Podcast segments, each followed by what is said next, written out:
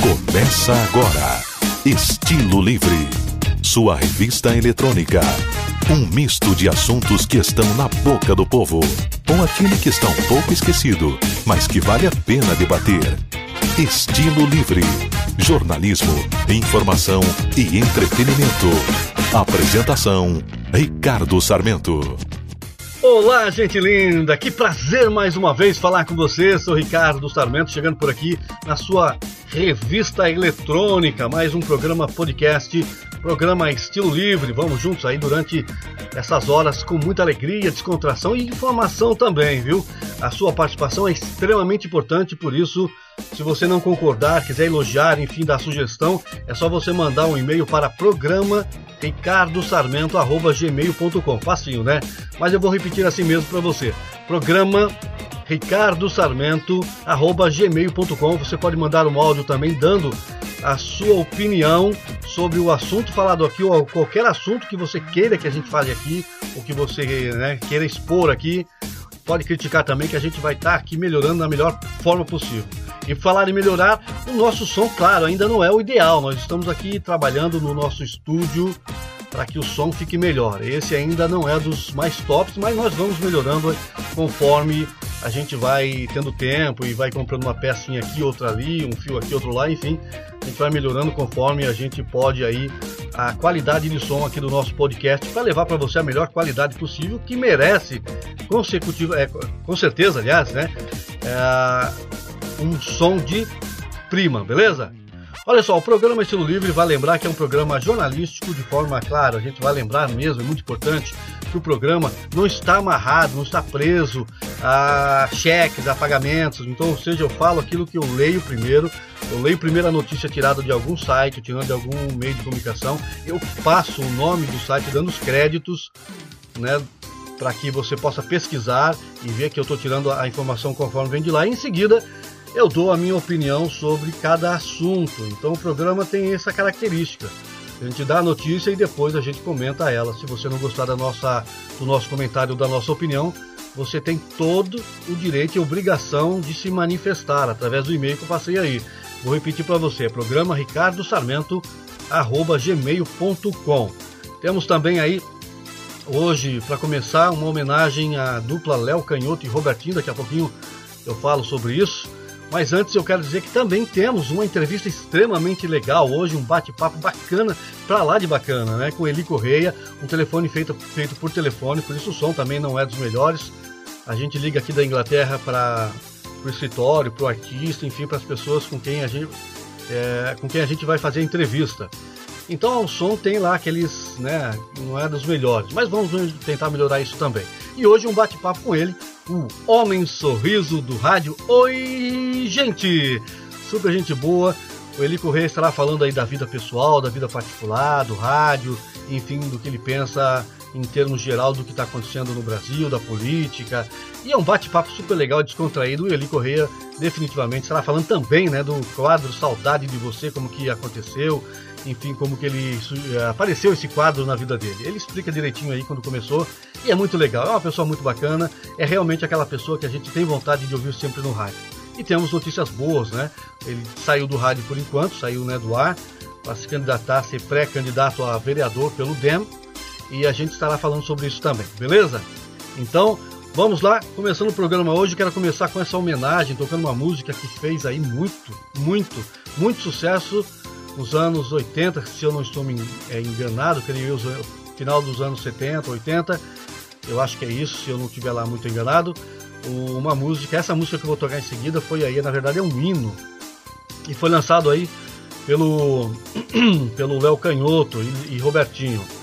Autor do Apartamento 37 também do último julgamento, Léo Canhoto, que morreu aí aos 84 anos de idade. Ele foi pioneiro no uso de guitarra e teclados na música sertaneja o artista estava internado há três semanas por causa de uma pneumonia e sofreu três paradas cardíacas, o que levou aí ao seu óbito. Então essa é uma homenagem que a gente faz ao Léo Canhoto e também ao Robertinho com essa música que é maravilhosa. Vamos tocar um pouquinho dela para que você lembre. Senta aqui neste banco, pertinho de mim, vamos conversar Será que você tem coragem de olhar nos meus olhos e me encarar? Agora chegou sua hora, chegou sua vez, você vai pagar. Eu sou a própria verdade, chegou o momento, eu vou te julgar. Pedi pra você não matar, nem para roubar, roubou e matou. Pedi pra você agasalhar a quem tinha frio, você não agasalhou. Muito bem, aí uma homenagem a Léo Canhoto e Robertinho, né? Especificamente ao Léo Canhoto, que faleceu, faleceu há pouco tempo, a música Último Julgamento uma música realmente muito bonita. Eu particularmente gosto muito, né? Os Nutelas de hoje não conhecem muito essas músicas e não gostam muito, claro, dessa, desse tipo de ritmo. Nós que somos lá mais tiozões, sabe o que é bom, né? que desculpe os Nutelas aí. Bom, daqui a pouquinho a gente estará falando nos temas de hoje, nos assuntos de hoje, coisas interessantes aí, a polêmica entre a Tami, e, e, enfim, sendo homenageado ou representando os pais no Dia dos Pais aí pela Natura. Estaremos falando também do youtuber, né? Os youtubers, os youtubers do mal.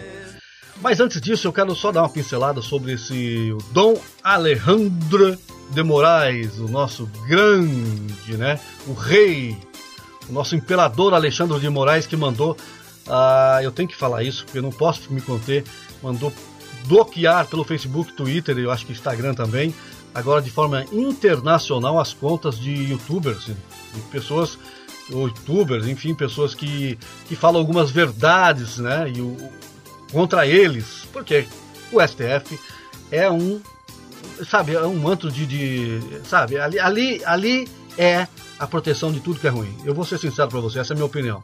Então, Alexandre de Moraes mandou bloquear via internacional uma conta desses youtubers, desses, desses, desses influencers, digamos assim, para que eles não falem mais do STF, ou seja, Alexandre de Moraes e o Bocão, o Boca de Sapo lá, uh, enfim, toda aquela corja de urubus estão aí trabalhando contra o povo. Se você não abrir o olho, você vai acabar sendo também influenciado por essa gente tão ruim aí, que é os urubus ali do STF. Eles não me representam de forma nenhuma. Daqui a pouquinho é só eu queria dar essa pincelada sobre isso, quem sabe a gente fale mais detalhadamente do que está acontecendo aí. Bom, vamos então a, aos assuntos do dia. Os temas de hoje.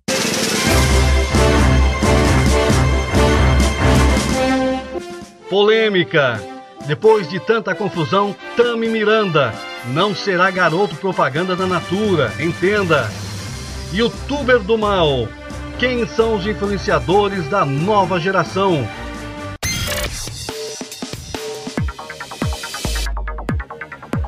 Eles se identificam como digital influencers.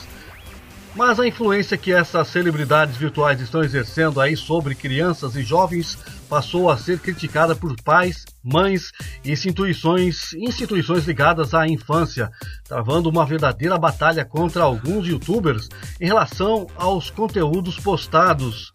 Após levar o filho e o sobrinho a um show de Lucas Neto, de 28 anos, um dos mais populares youtubers no país, com mais de 14 milhões de inscritos em seu canal, a professora de marketing digital Elis Monteiro, do Rio de Janeiro, percebeu que a compulsão por doces e o estranho comportamento do filho Guilherme, de 10 anos, poderiam estar relacionados ao estímulo virtual. Saí do show apavorada. Meu filho estava falando igual ao Lucas Neto, que gritava muito.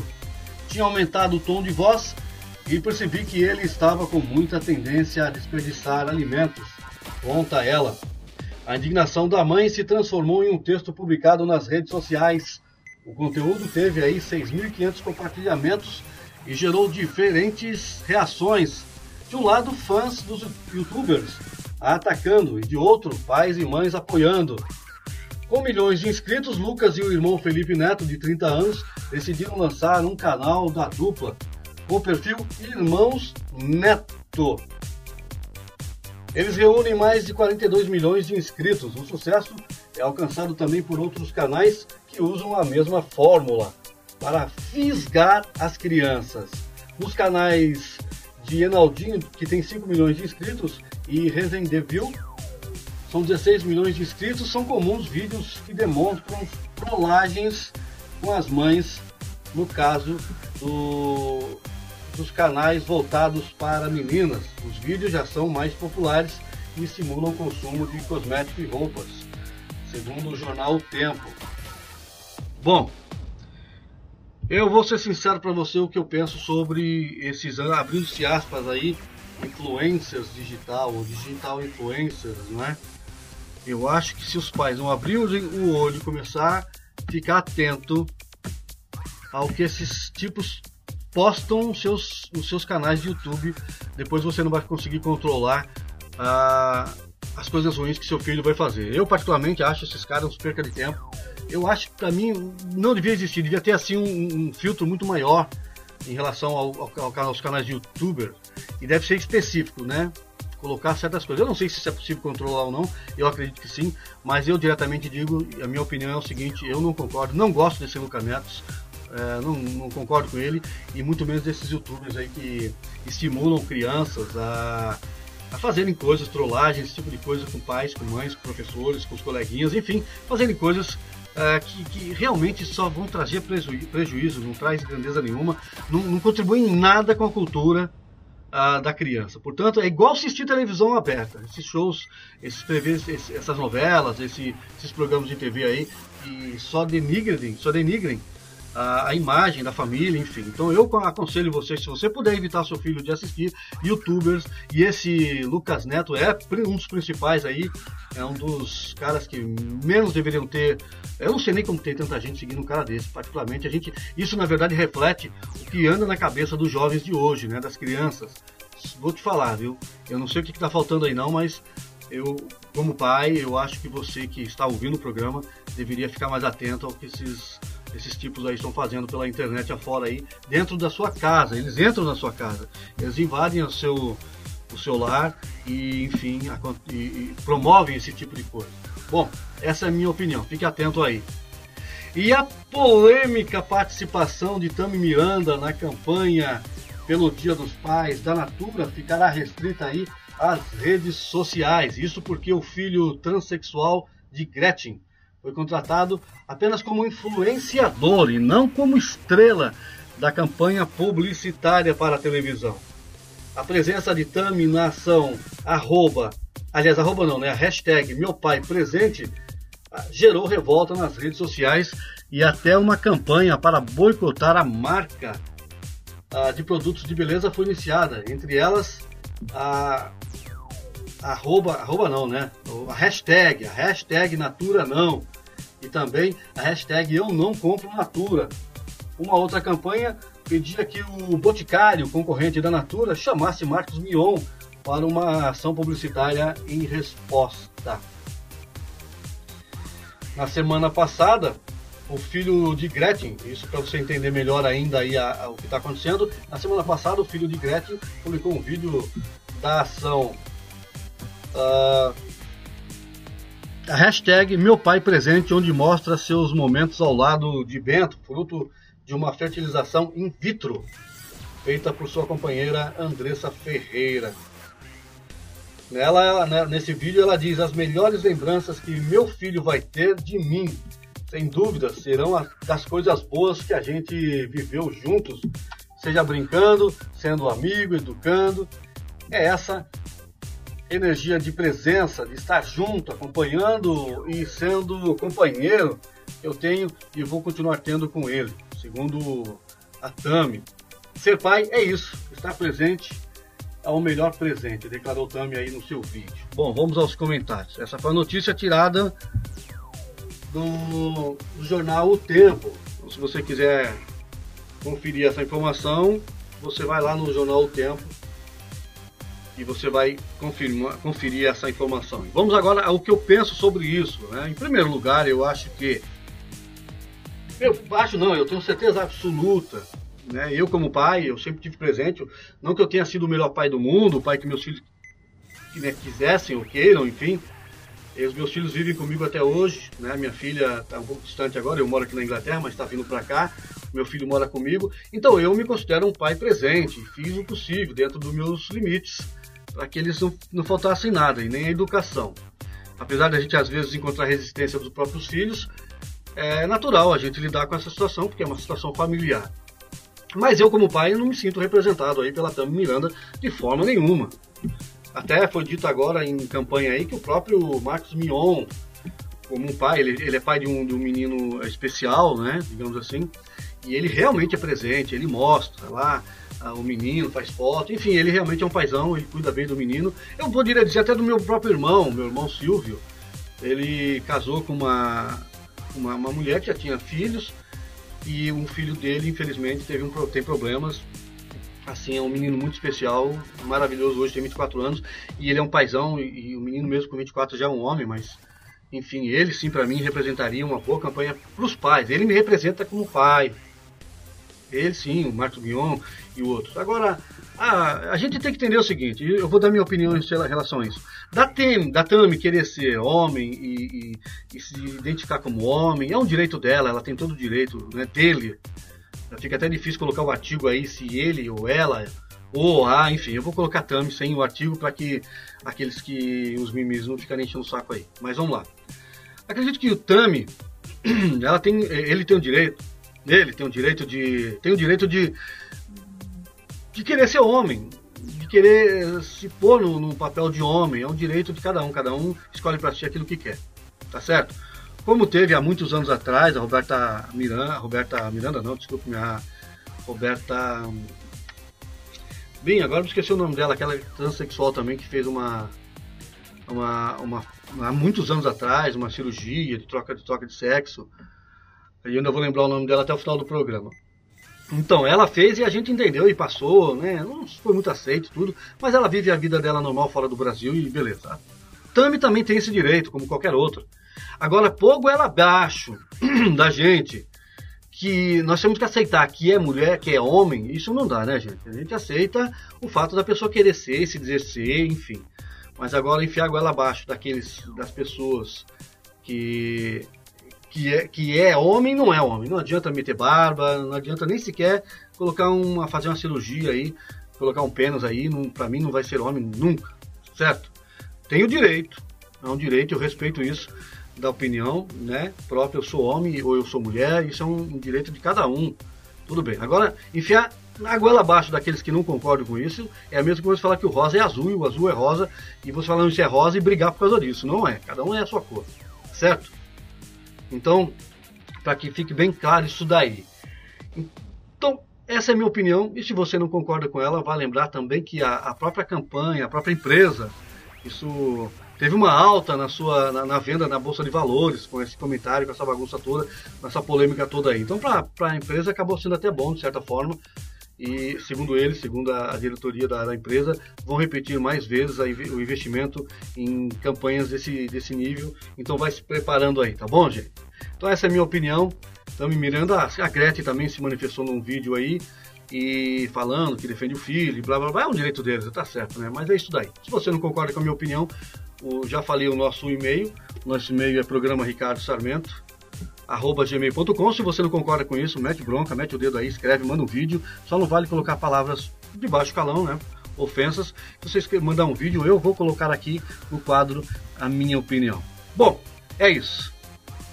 Seguindo o programa Estilo Livre, sou Ricardo Sarmento e daqui a pouquinho, daqui a pouquinho mesmo, teremos uma entrevista super legal com o Eli Correia, o homem sorriso do rádio, e é uma entrevista muito bacana, gente. Eu acho, eu, eu acredito que você deveria ouvir para conhecer um pouco do que da história de rádio. Na, quando eu fiz meu curso de locução, enfim, e hoje muitas faculdades, muitos cursos de rádio, muita na, na, própria faculdade se descreve muito isso daí, o Eli Correia, como um exemplo de como fazer rádio. Para você que gosta de rádio e televisão, ouça aí o programa porque vai ser bacana. Ele explica mais ou menos como funciona e o que significa ser o homem sorriso do rádio. Eu lembro quando eu estava fazendo meu curso de locução, meu professor falava assim: ó. Oh, você tem que ouvir o Eli Correia, né? Você tem que ter um sorriso na voz. E eu, cara, mas o que sorriso na voz? O que é isso? Meu Deus do céu. Então você treina, aí ele falava, você treina com um sorriso na voz. E pegava eu lá uma, uma, uma, uma notícia qualquer, uma informação qualquer e, e falava rindo, né? O que era cômico até, né? Eu olhava no espelho e ficava rindo. E, e aí eu gravei até um áudio e passei até uma certa vergonha na turma, porque o pessoal riu de mim. Eu tava rindo na notícia. Aí o professor, não, Ricardo, não é rindo, é um sorriso na voz. E aí ele falou, olha, ouça o Eli Corrêa que você vai entender. E por muito tempo aí ouvindo o Eli Corrêa, sou um fã dele, já ouvi isso antes, minha mãe já ouviu, enfim. Eu entendi o que é ter um sorriso na voz, que é mais ou menos o que eu estou fazendo agora, né? Não, é essa risada por último, não. Bom, vamos então à entrevista do dia, bater um papo com ele. Vai lembrar que essa entrevista foi feita por telefone, respeitando, claro, né, o distanciamento social e não teria nem como ser diferente. Eu estou aqui na Inglaterra, ele está lá em São Paulo, então aí no Brasil eu tive que realmente, todas as minhas entrevistas terão que ser por telefone. A não ser quando vir algum artista aqui na nossa região e a gente pegar o cara aí de calça curta no hotel ou, ou na praia, enfim, qualquer lugar, para fazer uma entrevista em loco. Por enquanto vai ser por telefone, então a gente tem que. É fazer, tem que entender que o som não é dos melhores. Tá bom, gente? Vamos então à entrevista com Eli Correia, o homem sorriso do rádio. Aqui, no programa Estilo Livre, entrevista do dia. O homem sorriso do rádio, Eli Correia, tá dando prazer da sua presença no nosso aliás, o nosso estúdio não, né? Vamos vale lembrar que nós estamos fazendo uma entrevista por telefone, respeitando aí ao distanciamento, ao distanciamento obrigatório, né, seguro, para que todo mundo tenha aí a segurança devido a esse problema do Covid aí. E o Eli Correia, um homem que eu admiro demais, e aliás, eu não só eu, como todos que estão em rádio conhecem, todos que trabalharam ou que trabalham em rádio, ou que ainda estão entrando em rádio conhecem esse nome, Eli Correia. O homem sorriso do rádio. Eli, muito obrigado por ter aceito meu convite. Muito obrigado por você estar participando desse podcast. O meu em off né, é, é a versão mais atual do rádio, mas não foge muito do que a gente gosta de fazer. Ele seja bem-vindo, meu amigo. Muito obrigado. Oi, gente! Ricardo Sarmento. Puxa vida, eu que estou orgulhoso de poder participar dessa, desse momento muito legal falando daqui do Brasil para com você aí, no, aí, aí na Inglaterra, eu ia falar Estados Unidos, na Inglaterra, embora a língua seja a mesma, né? Mas, aí, então, olha, Ricardo, eu estou aqui à sua disposição, no que eu puder, sabe, contribuir para que esse trabalho seu, que já é brilhante, seja mais ainda, ou pelo menos um pouquinho mais do que você já faz aí e que é louvável em todos os sentidos, viu? Ouviu Eli Correia, é, o Eli, eu estava conversando em off aqui com ele agora, ele, é, ouvir o Eli Correia é, uma, é um misto de, de, uh, de, saudosismo, mas de uma forma de nostalgia, daquela nostalgia gostosa, de quando a gente acordava pela manhã, minha mãe, meu, enfim, as pessoas que, que eram caras para nós, hoje em dia estão em planos melhores, ouvia o rádio e a gente acordava com ele correio, ou, na, ou então à tarde, enfim, nos horários que ele fazia. E esse grito dele é uma coisa assim, né, esse bordão, esse, sabe, oi, gente, é uma coisa que, que nos transporta, assim, de uma forma muito gostosa. Ele, muito obrigado. Agora, a, Eli Correia, vamos então assim, devidamente, vamos às perguntas, assim, tipo, se bate-papo. Eu não acho nem que é uma entrevista, porque eu acho que o, o, radialista ele não dá entrevista, ele bate-papo, ele, ele comunica, ele, ele fala. Mas o homem sorriso do rádio, por que o homem sorriso do rádio, Eli? Ricardo, olha, desde quando eu comecei no rádio, ficou assim muito evidente algo que eu não sabia, algo que eu sequer imaginava que eu tinha na voz um sorriso. Eu, sinceramente, eu, eu, meus, meus ídolos eram de vozeirões, aqueles, aquelas vozes que você muito bem conhece, Ricardo. Aqueles, aquelas vozes assim fortes, poderosas, que, aliás, o rádio se primava por isso. O rádio até exigia que fossem vozes, né? E, de repente, eu faço a minha estreia lá em Barra Bonita, lá, lá em Barra Bonita, interior de São Paulo, e no que eu saí do estúdio, no que eu saí, e de ter, ter, terminado o programa, uma colega de escola né, disse assim: Eu acabei de te ouvir no rádio. Falei: oh, que legal, o que você achou? É engraçado, você fala sorrindo. Falei: Fala sorrindo, é como? É, você faz, fala dando risada, assim, sorrindo. Rapaz, aquilo falou, não é possível. Aquilo mexeu com a minha cabeça. Falei, não é possível. Poxa, eu tentando falar grosso, falar forte, que nem Hélio Ribeiro, que nem aqueles locutores da época. Eu lembro, Hélio Ribeiro.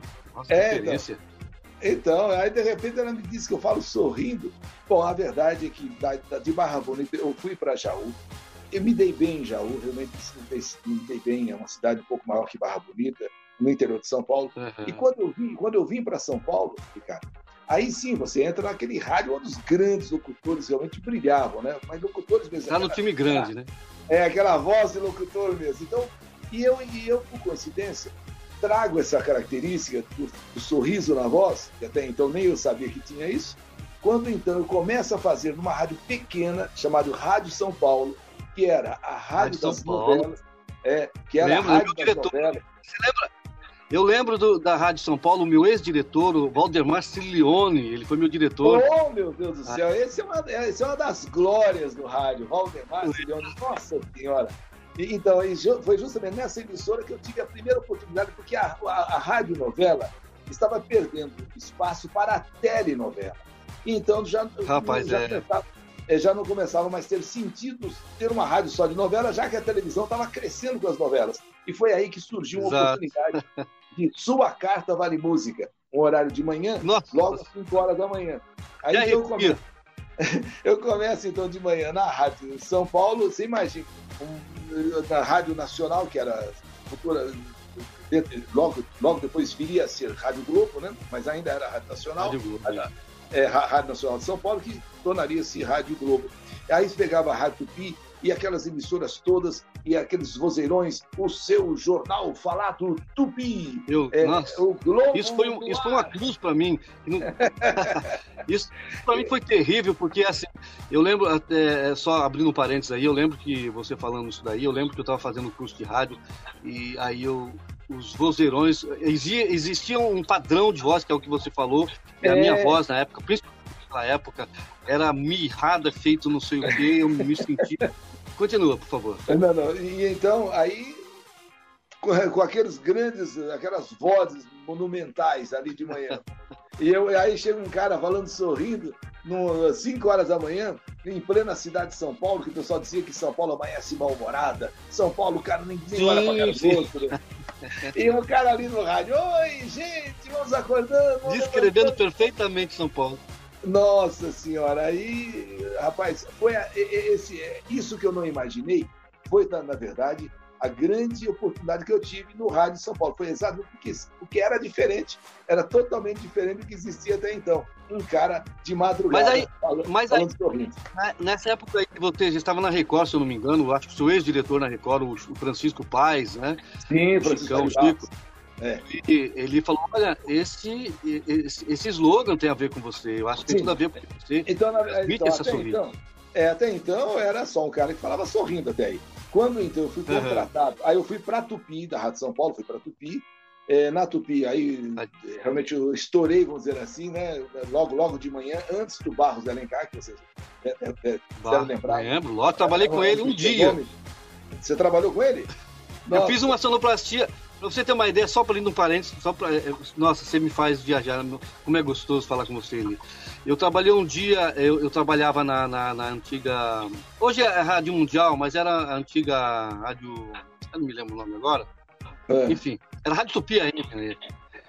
E eu fui fazer sonoplastia, o, o, o, o dele tinha ficado doente, eu fui fazer sonoplastia. Aí eu abri o microfone, eu estava no primeiro dia naquela mesa, eu abri o microfone pra ele, ele começou a dublar no microfone do danado, fingindo. Aí ele começou, pô, mas que? E de repente ele, tô ficando comprador novo, não sei o que, me deixou assim, mas foi muito legal isso. Mas ele continua. Mas, eu, mas então aí, cara, quando eu mudei para. Eu, eu fui para Ratupi, ali o Barros Alencar. Uhum. Quando então, em 79, aí sim, o Francisco Vale Barros me contrata para ir para Record, aonde o Barros já estava trabalhando, já tinha saído da Tupi um pouco antes, já estava já lá, e faltava um espaço, uhum. da uma às três da tarde. Então foi ali que o Chico falou assim: então, olha, é, vamos, vamos, vamos, vamos, eu não me lembro o termo que ele usou, tipo assim, vamos definitivamente colocar você como o homem sorriso do rádio. E começou então ali a história. Aí, aí, aí, ficou o codinome: Eli Correia, o homem sorriso do nome, é, do, do rádio.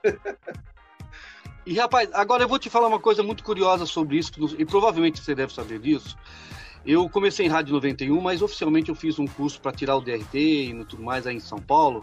Né? Eu não fiz a faculdade, mas eu fiz lá, tinha que tirar o DRT para trabalhar na Paulista, tinha que tirar o, o bendito DRT. Sim. E nos cursos do Senac, mas também em faculdades, esse, esse jargão aí, esse codinome, sorriso do rádio, na verdade eles usam você como uma forma de, de, de, expressar o que é o sorriso no rádio. Aí o professor me falou: olha, vocês têm que fazer igual o Eli Correia, vocês têm que ter um sorriso na voz.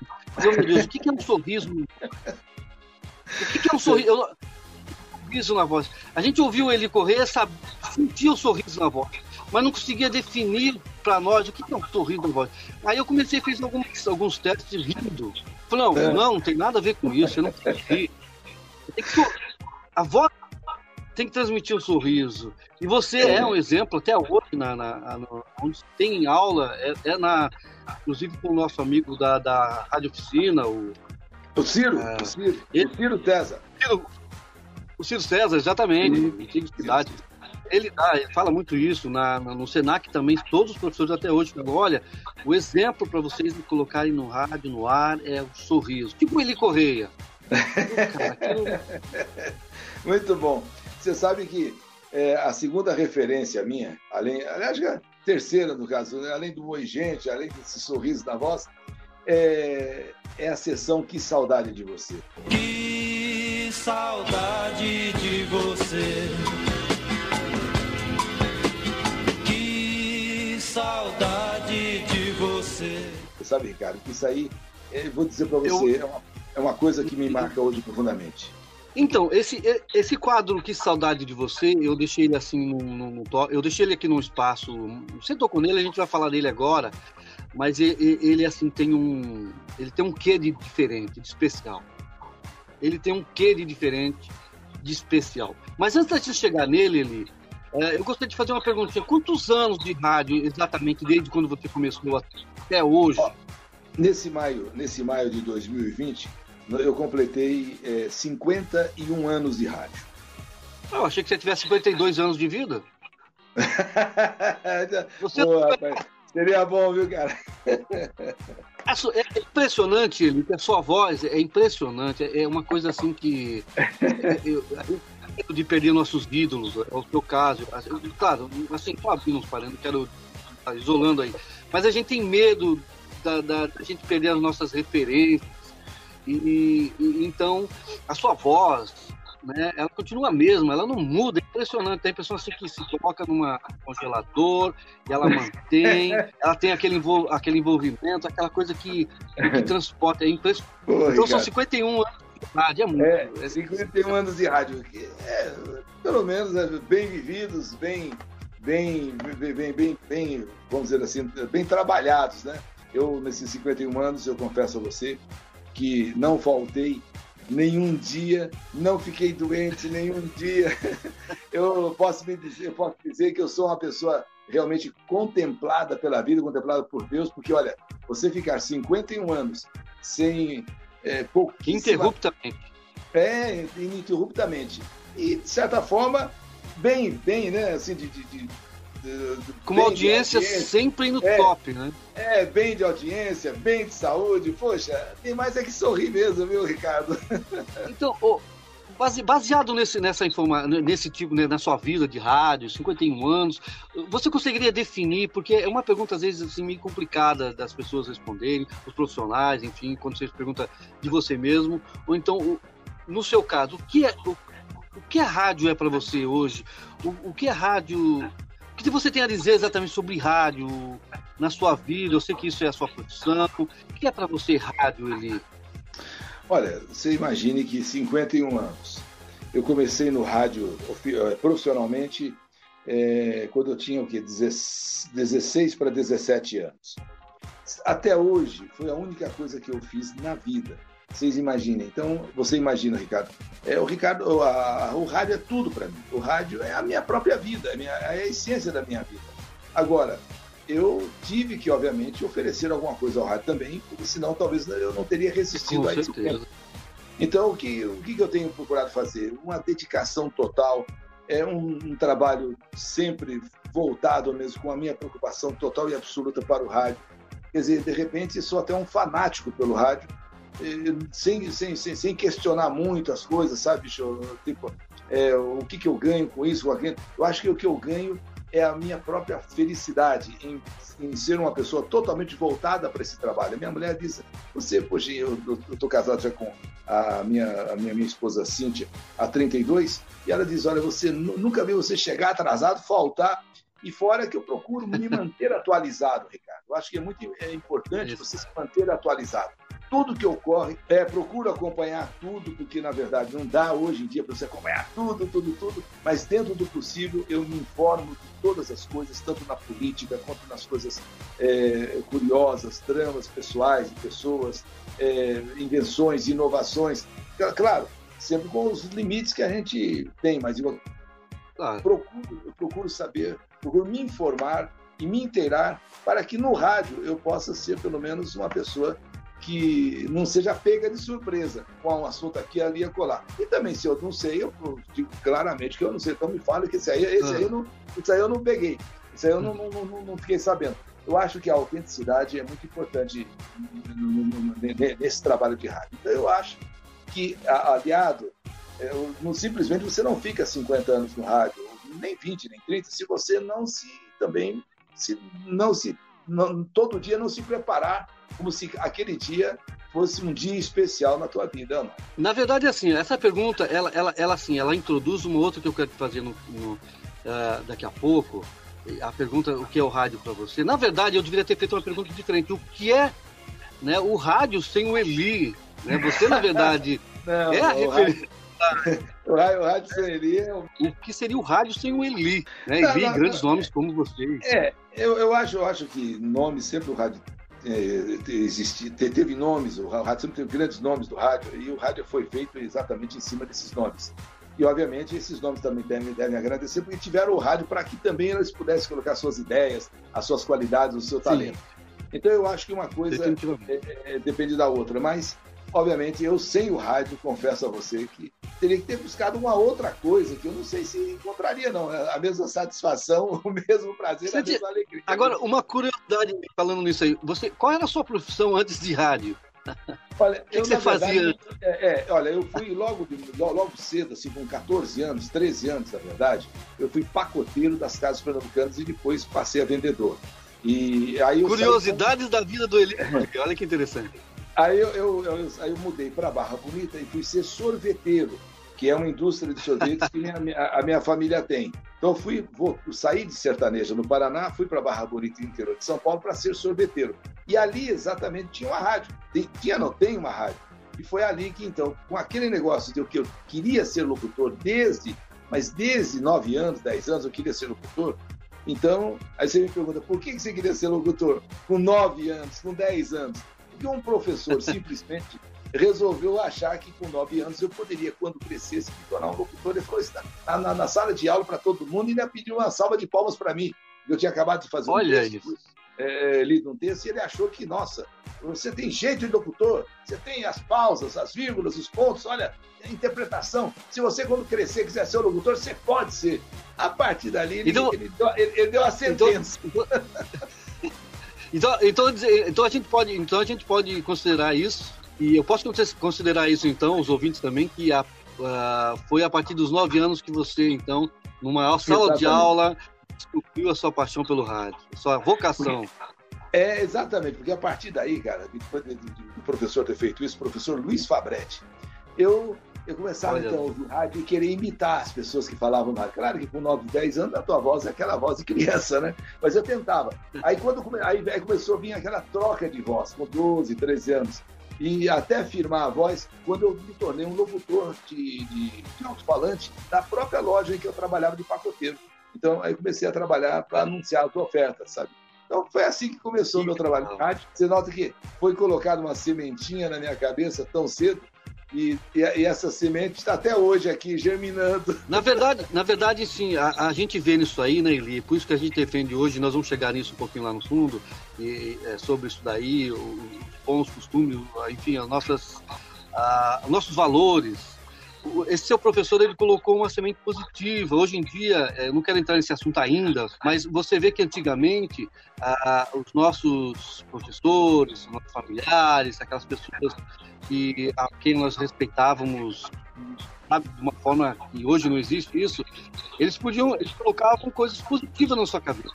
Não existia a, a, o excesso, a quantidade de suicídio coisas ruins que acontece hoje, porque, é, enfim, as pessoas, ah, você é um, uma pessoa que não vale nada, isso, aquilo, enfim, são coisas que hoje em é. dia acontecem muito, né?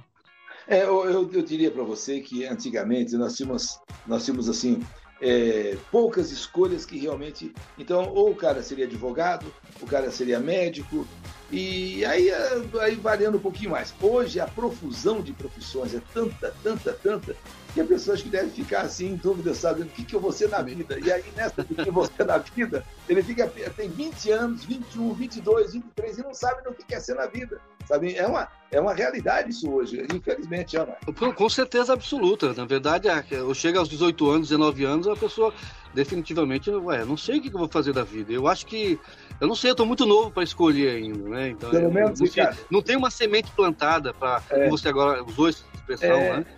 É, pelo menos, eh, de repente, antigamente o pessoal seguia aquela linha da família, se era de advogado, seguia advocacia, se era de médico, seguia uhum. de médico, outras coisas mais, engenheiro, né? Então, hoje, hoje. Mas nossa, você fugiu da regra, né, Eli? Olha, realmente esse professor me fez eu ser filho, como é que é? Filho único de mãe solteira. A, a nossa, a nossa família, a nossa família tem sete filhos mas nenhum, mas nenhum, nem me passou pela cabeça ser de meio artístico, rádio, sei lá o que for.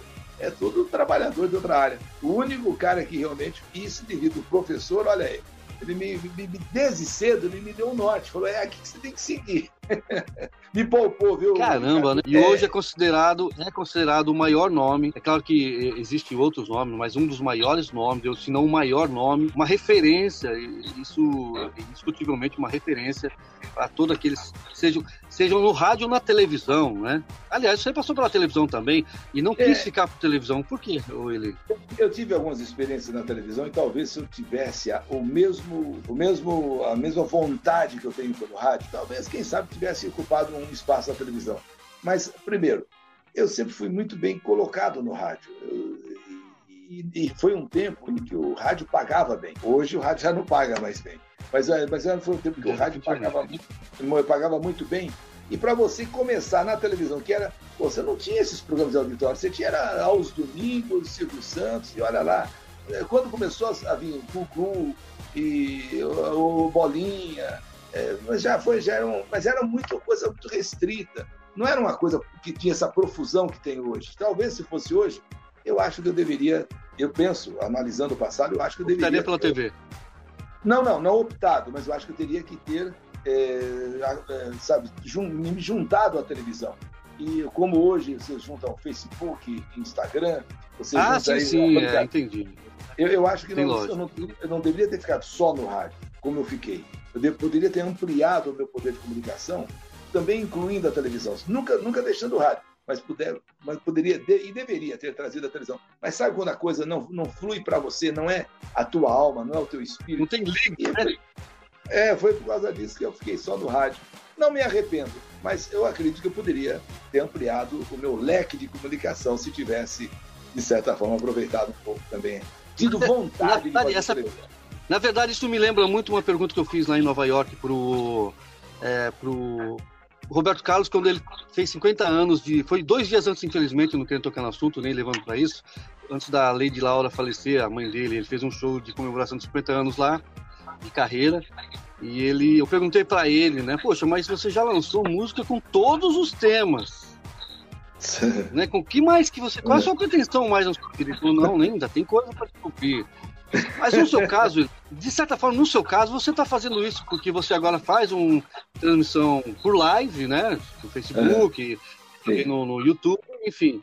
Você está aderindo definitivamente às novas tecnologias e agora, nesse exato momento. É, não, mas eu, eu, eu acho que você aderir a esse novo momento, a essa nova tecnologia, é, é, o, que eu, o que eu e todas as pessoas precisam. Unir-se, o, é, o, o rádio é tudo isso aí. Como se fosse o caso, até incluir também a televisão. Mas como a gente já está um pouquinho passado para a televisão, Então vamos, vamos, vamos, ah, vamos nas redes sociais e no rádio. E eu acho que já está bom demais. Nessas alturas do campeonato, a essas alturas da vida, poxa, já pensou essas novas experiências que estão pintando por aí? É muito legal. Eu acho que temos que estar atualizados, ou pelo menos procurar né, se atualizar. E a gente sabe que não é tão fácil assim, mas pelo menos. É, tentar, mas você, né, mas você é, com certeza. Você você você está sempre antenado. A gente percebe percebe que você, como você mesmo disse aí, a gente tem que estar sempre antenado no que acontece no dia a dia, é, na é. política, na economia e, e, o mais recente agora de 15 anos para cá, digamos assim, a internet, enfim, as redes sociais vem tomando conta de tudo. Você acha que isso é, um, é, um, ele, isso é uma pergunta muito triste até de fazer? Você acha que é o fim, é o início do fim do rádio ou é o início um novo começo? Eu acho que você, você sintetizou bem. É o início de um novo começo, vamos dizer assim. Porque, veja, o rádio hoje, ele está meio que se unindo a todas essas tecnologias, se, se, se abraçando a essas novas mídias. Então, o rádio hum. hoje acho, nunca foi tão forte como é agora, eu penso. Nunca, nunca ele teve tanta à disposição dele, tanta tecnologia você pega Face, tudo ao mesmo tempo, Face, aplicativo, o próprio rádio, AM, FM, é, YouTube, rapaz, é, Instagram. Você imagine a, a força que se você tiver conteúdo bom, você tem hoje para se comunicar. A força que você adquiriu hoje. Então eu acho que o rádio, ele sozinho não sobrevive. Mas quando ele se une, e é o que está acontecendo a essas plataformas, ele fica muito mais forte. Muito mais forte mesmo, Ricardo. E você acha, ele, ele, você acha que o, o Daio vai morrer? Não. Como está acontecendo com a AM, por exemplo? Não, não, eu acredito que não. Mas, de qualquer forma, obviamente, o, o AM já passa por dificuldades, seja de sintonia, de qualidade, seja pelo, é, pelo, pelo como é que eu digo para você? É, o custo do AM é muito caro. Você começa por uma válvula, você começa por um transmissor, por uma torre de não sei quantos metros, de quantos metros. Então, isso tudo encarece muito o rádio AM, quando você compara com o FM. Agora, o rádio AM, ele ainda tem ainda um viés só dele, uma, uma, uma forma de se comunicar que é dele. Se conseguíssemos, de repente, transferir esse, esse meio de se comunicar do AM para uma FM, ou se nós fôssemos para a rede social, eu acho que ele, a rádio AM, como, como, como como mecânica, como tecnologia, pode até ficar meio obsoleto, já está meio obsoleto. Mas o rádio AM, se o espírito dele, eu, eu creio que, que sobreviveria. nas aulas, como a gente, nas faculdades, nos cursos de, de, locução, eles hoje em dia falam, inclusive aí volta lá de novo ele correr como o exemplo, tem que ser comunicação, gente. Porque antigamente, quando o FM foi, não digo lançado, mas ah, no auge do FM, aí o Ciro é, sabe bem disso, outros locutores, a, a, a, Transamérica na época, era aquela gritaria 10 e 10 Transamérica, não sei o que, era aquela gritaria. Inclusive a, a FM foi sub, sub é, dividida, pop, rock, enfim e popular, aquela coisa toda assim. E o que mais exigem hoje é, um, é o estilo Eli Correia, comunicação, seja no FM ou em qualquer é. outro. Aqui, por exemplo, né, no, no, no podcast, é assim, para você fazer um podcast ou nas, nas redes sociais, é, é, é, o AM no digital, é uma coisa muito impressionante. Não adianta eu chegar aqui e falar, opa, obrigado pelo carinho da sintonia, vamos juntos aí na melhor programação do seu rádio pelo digital, que você tá morto. É, você vê. Então busca assim, Eli Correia, esse é o tipo de comunicação que nós queremos também, também na, nas mídias digitais. Poxa, é interessante é, isso, não é, Eli? É, eu fico, eu fico até honrado realmente de, de, ser, não vou dizer uma referência, mas pelo menos ser lembrado é, por muitas pessoas. Não, não, é, é olha, o pessoal do meio usa, até porque, me, sem querer ser, é, é é, não sei qual termo que eu usaria aqui, mas talvez seja um dos últimos sobreviventes, viu, bicho? É aproveitar agora. O, Ainda. remanescente. É, é, um dos remanescentes, exatamente, é um dos remanescentes. Então, olha, eu vou dizer para você, é, fazer a coisa com alegria, procurar estar bem informado de tudo, eu acho que isso é, é o mínimo, é uma obrigação, e fazer aquilo com gosto. Eu acho que o resultado sempre tende a ser um bom resultado. É verdade. Eli, ah, é, falando ainda um pouquinho só para antes de chegar nesse quadro de saudade, que é a próxima, o próximo tópico. Aliás, eu nem falei do do, uh, do seu, do, que inclusive é registrado, né?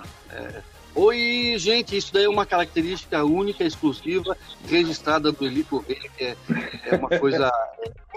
Se eu falar para você, se eu chegar no rádio e falar, oi, gente, primeiro que você é processado, mas suponhamos que eu chegue e fale, oi, gente, não será a mesma coisa com o Eli Correia, não é o Eli Correia, sabe? Opa, esse, esse angu tem caroço. Você sabe que, na verdade, você registra mais por uma questão de. de, de, é, mais por uma questão, para dizer assim, ah, registrou, tal, como a, a sessão da saudade também. Porque, na verdade, cada pessoa que fala oi, gente, ela remete ao Eli Correia. Até você pega Sabrina Sato, você pega, às vezes, o Faro, você pega outros nomes aí. No que falou oi, gente, na hora as pessoas falam esse oi, gente, é Eli Exato. Até estão lembrando de mim, viu? Na verdade, assim, se você buscar, é interessante isso. Se eu coloco, se você colocar no Google, na internet, né, lá no search, lá no procura, uh, oi, gente, dessa forma vai aparecer Eli Correia. É impressionante. É impressionante. Oi, gente, diferente. Mas ele. Uh, é, porque, na verdade, nós esticamos esse oi, gente. Porque poderia ser simplesmente, né? Oi, gente! Não, oi, né? gente! Não. Eu, já, eu fiz questão de fazer o meu oi, gente, um gol. Oi! Isso!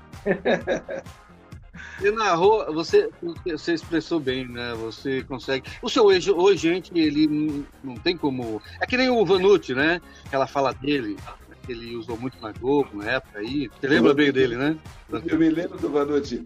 É, como, como, é que era mesmo? É, tinha um outro que falava assim, é pá bola, você entendeu? É, o Vanucci ele falava assim, como é que era mesmo a expressão do Vanucci? Eu me esqueci agora. Mas realmente era, ficou marcando. Você vê, você vê como, como a gente esquece rápido. Então nós, nós não podemos. Ó, tem que estar todo dia, viu, Ricardo? deu, deu Agora, Eli. É. Perdão, continua. Não, não, não, não, deu uma chancezinha, a gente esquece. Então tem que ficar todo dia ali. Esquece, ó, é. é. Mas é natural, né? Humano, já viu, é, né? É, é. Mas eu ainda vou até o final aqui desse papo, ainda vou lembrar do Vanucci. Eu tenho ele no meu Facebook, às vezes em quando a gente bate papo, e, eu, eu, e ele está agora muito crítico político. Então, de vez em quando a gente debate alguma coisa. Já não está tão esportivo, né? Ele tá mais na. Amigos, era? Alô, amigos? Não, não sei, bom, não esqueci. Não sei. É. Alô, você! Alô, alô você! Alô, você! É verdade, é verdade. Isso! Mas ele, ah, só para fazer uma breve menção sobre isso aí, porque teve de grande importância, não só para você, também como para todos, né, em rádio. Ah, a Globo, a Globo, a Rádio Globo saiu do ar. Leva a situação atual da, da, da TV Globo, da Rede Globo em geral, né, da, da, das organizações do Globo. Isso significa que rádio é, uma, é, é, aquilo que você falou, rádio por si própria não consegue sobreviver, ela não conseguiu sobreviver com seus profissionais, grandes nomes. Enfim, a rádio, a tendência é acontecer com uma, muitas rádios, como aconteceu com a Globo. Ricardo, eu, o, que, o, que eu lamento, o que eu lamento profundamente, que acho, eu não, não estive lá dentro, não sei realmente desse fato em si, não, fiquei assim tão, tão, tão, tão assim por dentro. Mas eu penso que ao você, é, ao você abominar é, um trabalho feito de tantos e tantos anos, décadas, você vê, 60 e tantos anos, 68 anos, embora que vinha, vinha com o nome nacional, depois tornou-se Globo. Aí alguém chega uhum. e diz assim: vamos modernizar. Isso aqui tudo está velho, vamos modernizar. Aí você traz, rapaz, coisas que você nunca ouviu, coisas que você não conhece, pessoas com quem você não tem a menor identidade. Não pode dar certo, Ricardo. Eu acho que Teriam pode... meter o pé pelas mãos aí é, numa coisa que via. Eu, eu acho que deve se implantar novidades, deve se implantar mudanças, mas todas gradativas, porque não dá para você chegar da noite pro dia e dizer, olha, a Rádio Globo hoje mudou, a Rádio Globo vai fazer funk, vai fazer rap, vai fazer nada contra, pelo contrário, poxa, rap é bom, uhum, funk entendo, é bom, mas mas aí você traz pessoas que nem num primeiro momento eles trouxeram o Otaviano Costa, trouxeram a Adriano Galisteu. Trouxe a televisão para o rádio. Sim, né? mas aí que está o detalhe. Só que o rádio tem uma outra, uma outra, uma outra, outra linguagem. É uma outra linguagem que, infelizmente, o pessoal, embora sejam grandes comunicadores, mas não consegue no rádio o mesmo resultado que eles conseguem na televisão. Na verdade, eles são grandes apresentadores, né? É, né? Então, comunicadores é outra. é Comunicadores, a gente fala de Eli Correia, fala de Alencar, e outros não, até, nomes. Até eles poderiam estar, todos eles poderiam estar, mas em meio a esses, a esses apresentadores, até preparando para o futuro eles tomarem conta do espaço.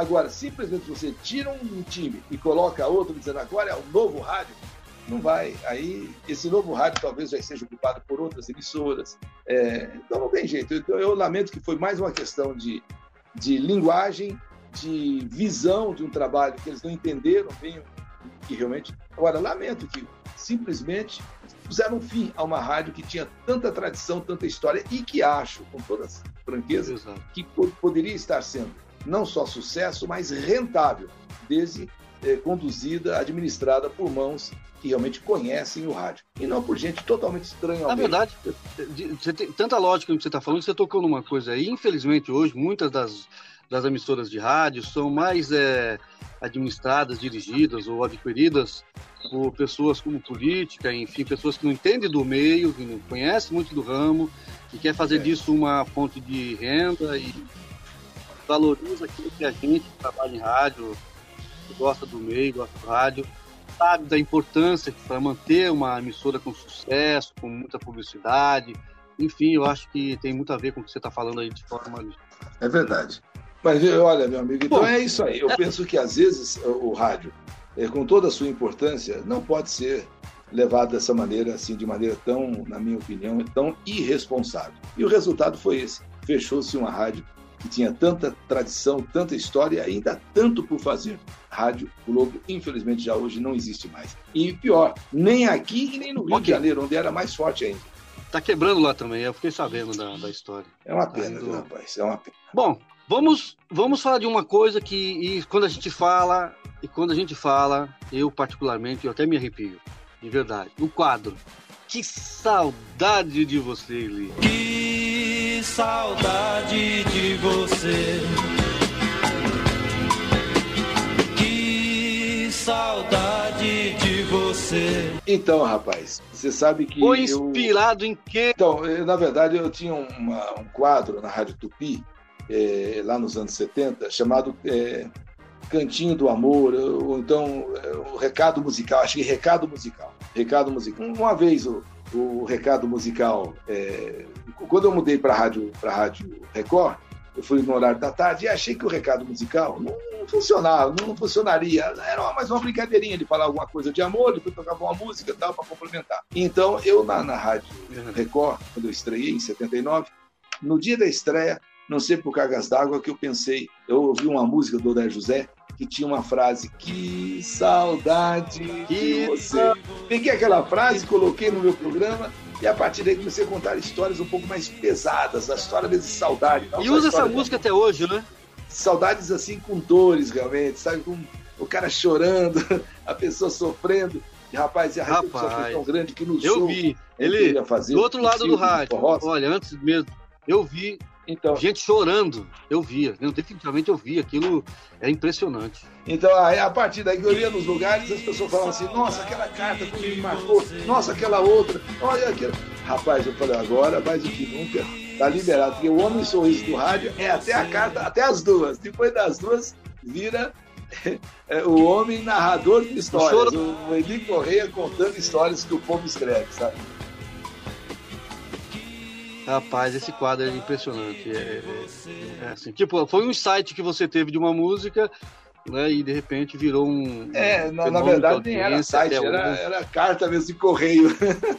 Recado musical, carta de Era um insight, teve um insight. Não, eu quis dizer que você teve um insight. Ah, você, sim, insight. Ah, sim, sim, sim, sim, sim. 41 anos de histórias. Rapaz, já contei milhares de histórias que às vezes me confunde as histórias da cabeça. Alguém fala, você lembra daquela carta? E aquela outra? Sabe aquela sobrenatural? Nossa, aquela de, daquele, daquele casal. Nossa, daquele filho, daquele pai, daquela mãe, daquela avó. Aquela, aquela carta lá daquele monstro.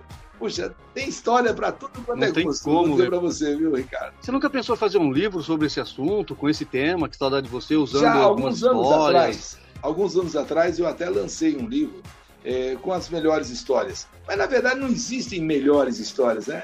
Existem histórias. Mas eu lancei um livro e foi, na época, um grande sucesso, sabe? Vendi muito. Isso aí isso no final dos anos 90, né? E de lá para cá não fiz mais, não. Quem sabe um dia desse a gente lança um outro livro contando novas histórias da saudade, né, Ricardo? Tá bom, Eli. Eli, antes da gente voltar, chegar agora na atual situação aí, você saindo do rádio, quer dizer, entre aspas, né? Eu acho que o rádio e você é, é uma coisa só. É, eu queria fazer uma pergunta que me fizeram, aliás, pediram que eu fizesse essa pergunta para você. Eu achei assim, bom, achei interessante. Não sei se mas como é um bate-papo, eu estou vendo que é bem legal, vou te fazer essa pergunta. Como que é o dia a dia do Eli Correia, fora do rádio? É, o homem Eli Correia mesmo, é um cara alegre, é um cara introspectivo, é um cara sério, é um cara tímido.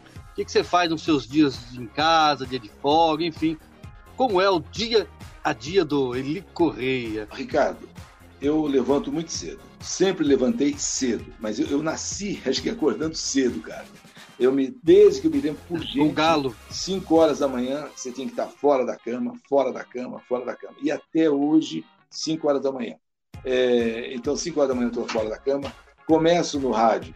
Aí, aquele, aquele negócio, você toma o seu banho, se prepara, se arruma. Eu mesmo faço o meu café, eu mesmo já, já, já, já, já, já, já lavo a minha louça, já deixo a cozinha mais limpa. É o prendado, é o é, aí, o aí prendado do... vem, vem, vem para a rádio, a primeira coisa que faço, eu leio todos os jornais, é, todos os jornais não, que São Paulo, na verdade, tem dois, né, três, né? O Agora, a Folha e o Estado, mas eu dou uma preferência mais para o Estado e a Folha. Dou uma, uma olhada assim, para saber de todos os assuntos, coisas que eu já vi, inclusive à noite, né, na noite anterior, é, os, os, jornais. Faço o programa, vou para o Clube da Amizade, onde nós temos o nosso escritório, e ali, no, no, ali uhum. eu, eu, eu, descanso um pouquinho, de repente, uns 15, 20 minutos. Vou, vou fazer uma escolha de cartas. Nós temos centenas, dezenas, centenas de cartas. Então vamos escolher o tema para hoje. Você ainda recebe carta escrita? Hã? Você ainda recebe verdade, carta via correio? Hoje são, hoje são é, é, redigidas, mas, é, mas, mas, mas, não, mas não manuscritas, né? É, as cartas são, são enviadas por, ah. por e-mail. É, ainda, por incrível ah, que pareça, ainda tem quem escreve, ainda quem manda escreve a cartas ainda, mas é, hoje é pouca coisa, hoje é pouca gente. Aí então você escolhe um tema, você tem que ajustar a carta, às vezes o tamanho da carta é muito longa, às vezes a carta é muito pequena. Então você tem que fazer um ajuste na carta sem perder nunca a essência do que foi escrito. Então, a partir mas nessas alturas, você já foi né? atrás daquilo, uma matéria especial para o programa, já é quase 11 horas, 11 e meia, você vai para a rádio termina às três horas da tarde o programa. Aí você volta para o escritório para fazer o. Aí, você... aí eu vou para casa, aí tomo aquele banho, aí janto, assisto os jornais e tá eu novamente dormindo para acordar no outro dia, quatro e meia, cinco horas, cara. e, e, e, assim vão se passando os anos. E né? assim vai se passando os anos, mais ou menos iguais. É, num, num, de certa forma, não posso fazer parte de grandes coisas à noite, porque você tem que dormir cedo, ou então você passa vergonha, porque você começa a abrir a boca quando dá nove e meia, dez horas. É terrível, cara. De, um modo, de um certo modo, você também não tem vida. Você não tem assim, você não tem aquela, aquela oportunidade de você ter um lazer, de você é, cultivar jantares, festas. Você tem você é apenas focado naquilo que você faz. infelizmente, nesse aspecto, se perdeu muito também na vida, né? Porque poderia ter participado de muitos eventos, outras coisas, mas muito pouco, porque o horário de dormir é sagrado. Mas não existe o arrependimento do fato de ter perdido, né? Tipo assim, ai meu Deus, me arrependi de não ter vivido mais. Ah, agora já não dá mais, viu? Agora tem que segurar essa barra aí, viu? Ele, dia 29 do 6 do mês passado, a sua audiência na Rádio Capital, aliás, uma emissora que representa o nosso AM até hoje. Você disse durante o seu quadro que saudade de você, deixando assim no coração de muita gente, eu digo muita gente mesmo, aquele gostinho de meu Deus, ele tá indo. Tá indo de vez ele? Não. Tá saindo do rádio? Não. Na verdade, muitas pessoas, por incrível que pareça, que me acompanham há muitos anos, muitas pessoas que me acompanham, é, confesso a você, choraram, choraram mesmo. Ainda hoje falei com uma moça pela internet, pela, pela nossa rádio, né? A web, e ela então, ah, eu chorei, chorei, ainda bem que descobri você, tá, aquela coisa, né? Então eu pretendo voltar ao rádio, porque eu não quero parar. Eu acho que ainda está muito cedo, apesar de tudo ainda está muito cedo. Imagina então, né? O pessoal vai ter que ainda ter um pouco de paciência comigo. Então, no dia 16 de novembro, eu quero estar em alguma emissora. Pode ser da própria Rádio Capital ou qualquer outra emissora, não sei. Mas dia 16 eu quero estar na rádio, porque apesar de tudo isso que a gente faz, de toda essa tecnologia, internet e redes digitais, mas eu acho que o rádio ainda para mim é fundamental. Então eu tenho que ter tudo isso que hoje, hoje já faz parte né, do dia a dia, mas tenho, tenho que ter também uma rádio para poder me comunicar. Porque por incrível que pareça. Não tem como é... fugir a magia do rádio, um dos né, Eli? Ah, o rádio, rapaz, é... não adianta. Você faz tudo, mas falta ainda aquela pegadinha do rádio, aquele lance do rádio, entendeu? E aí é só mesmo estando no rádio. Eu, eu entendo. Pretendo, entendo tanto. Quando passe período eleitoral, eu espero voltar ao rádio e continuar com o que eu estou fazendo. O, importante é não parar nunca, viu, Ricardo? Não, essa é a ideia. Eu lembro que quando eu, me, me sugeriram, ah, por que, que você não faz podcast, né? Deixa de lado um pouco o estúdio de rádio, enfim, buscar alguma coisa diferente. Eu falei, pô, mas peraí, às vezes podcast não tem aquele cheiro do estúdio, não tem aquele ar do estúdio, não tem aquele movimento, a energia do estúdio. É muito estranho, é esquisita a coisa. É, tem tudo isso. Tem não tudo é, isso. Mas mas também nada que você não se adapte também, né? se obrigue, se for, se for necessário, a apostar tudo né, nessa, nessa rede digital, é ou não é? Mas eu acho que haverá, sim, é, uma rádio para a gente trabalhar juntamente com tudo isso que nós estamos fazendo, já, já, já, já estamos fazendo. Ah, o Eli Correia, Eli Correia, ele é preterido por qualquer emissora, isso... Você teve uma rápida passada pela Top FM, inclusive, é, né? No... É, não faz muito tempo, logo de manhã eu pensei... Como eu também, nos anos 90 do final, eu tive também uma passagem pela Rádio X, que viria a se tornar é, Rádio X. É, é Globo FM, né? E, e, hoje também já. Era Globo, isso. Então eu passei. E a Rádio X foi uma, foi uma boa, porque na época a Rádio X acabou sendo o primeiro lugar. E a top, nós soltávamos de manhã, e quem sabe se, se, se continuássemos talvez hoje estivéssemos até numa situação melhor. Ele, agora, mudando um pouco aí da. da voltando agora para a sua atual situação, né? Graças a Deus você deu uma notícia maravilhosa, não saiu do rádio, era uma preocupação. Puxa, o Eli vai sair do rádio? Não, isso não é possível. Deu aquele, aquele gostinho de, pô, que saudade de você, Eli. Mas a, a, por que resolveu entrar na política agora, com tantos anos né, de, de, de rádio, já com a sua vida, eh, enfim, ela já está delineada em rádio, comunicação. Minha vida é rádio, rádio é tudo. Mas por que política agora, Eli? Olha, o Ricardo, talvez por nunca eu ter feito outra coisa na vida a não ser rádio. Eu agora nessas alturas do campeonato, rapaz, aonde, aonde, pô, você já está com 51 anos de rádio, por que não tentar fazer alguma coisa além? É, talvez tivesse sido televisão, é, não sei, não foi. Então eu tenho meu filho que já é deputado federal e já há seis mandatos. Uhum. E eu pensei que eu posso, juntamente com o rádio, fazer alguma coisa além.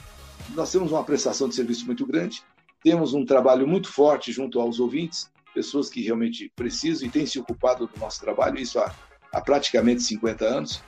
Então, agora nesse final, nesse momento assim da minha vida, aonde eu poderia realmente talvez mais é descansar ou me aposentar, eu resolvi somar junto com o rádio algum trabalho mais, a mais, para eu saber o que é, o que é mudar um pouco o ambiente. Senão eu vou morrer sem ter conhecido outra coisa, vamos dizer assim. Então eu quis fazer isso aí, e você porque achei que isso está seja... à mão. Isso aí é uma questão apenas de, de que eu, eu, eu, eu me afaste três meses, não gastarei dinheiro, porque na verdade nem seria justo depois de ter ficado aí todo esse tempo. Agora você investir em dinheiro em divulgar o seu nome, não digo para você que está ganha a, a, a vereança, mas obviamente mas tem uma grande eu farei né? tudo que puder para conquistar. Uma vez que eu sair, eu quero, obviamente, quero ganhar. Mas de qualquer maneira, Ricardo, é mais uma soma, é mais é, ampliar o trabalho. Se amanhã ou depois eu falar não era isso que eu queria, não tem nada a ver, então aí eu sou obrigado a aceitar que vou terminar no rádio, somente no rádio. Mas enquanto há um uma exemplo, chance de eu conhecer um uma nova, uma, um novo trabalho, sem deixar aquilo que sempre fiz, eu vou, vou, tentar, vou tentar. De repente, quem sabe, né, pode ser uma outra porta que se abre para que a gente possa continuar fazendo um trabalho mais, maior e mais significativo ainda para as pessoas que precisam. A gente, uh, eu não sei se eu estou correto nessa informação, né? Segundo minha pesquisa aqui, você está se candidatando pela legenda UDEM, Democratas, Sim. né? E existe, eu acredito até que deve ter fundamento, né?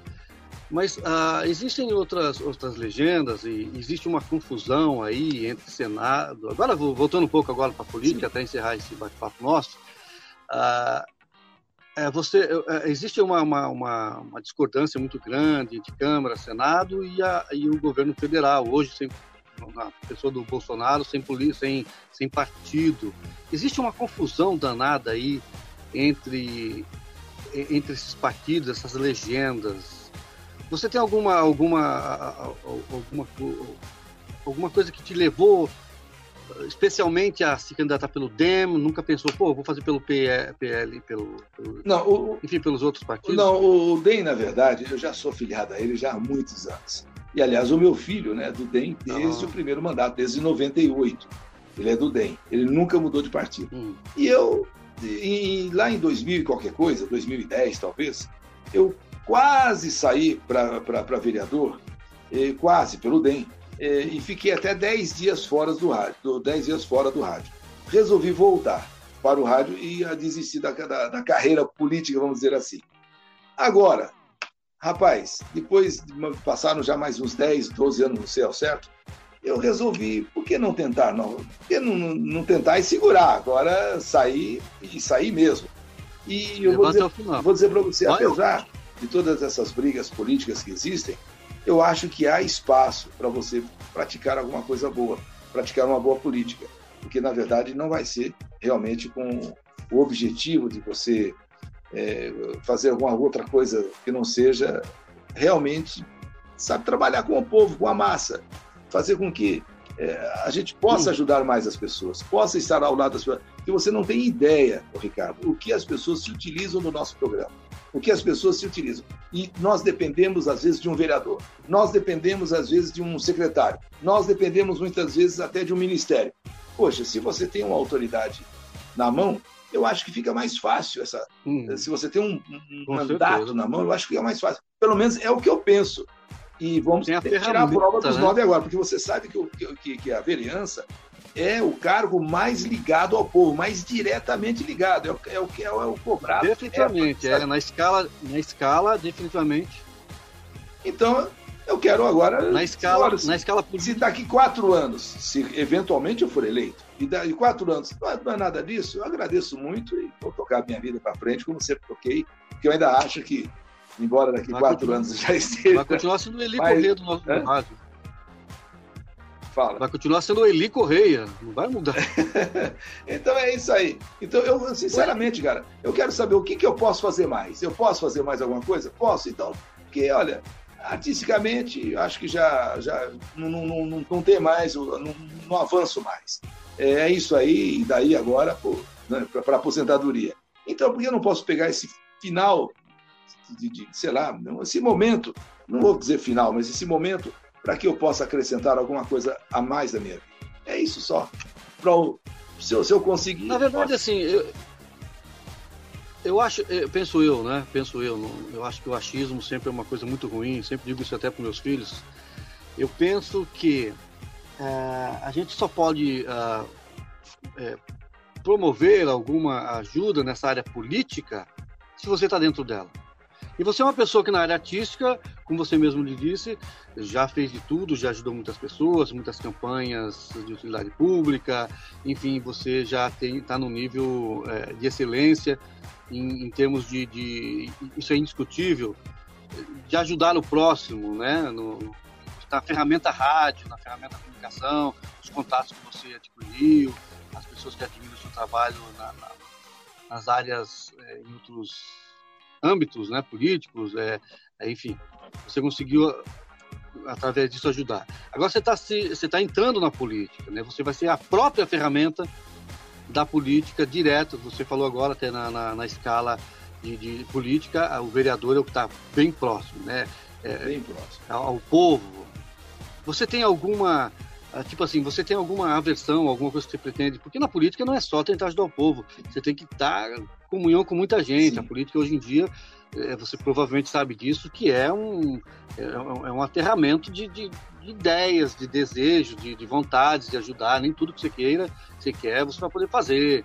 Você está consciente dessa situação de que ah, você vai ter muito enfrentamento aí dentro, seja do partido ou dos partidos, digamos assim, entre aspas, concorrentes a cargos. É natural que você não vai ter um ambiente Como... totalmente a favor seu, você vai ter ambiente, é um ambiente onde há muita disputa, inclusive de egos, de vaidade, onde as pessoas, obviamente, hum. querem ocupar os espaços. Até aí eu estou consciente.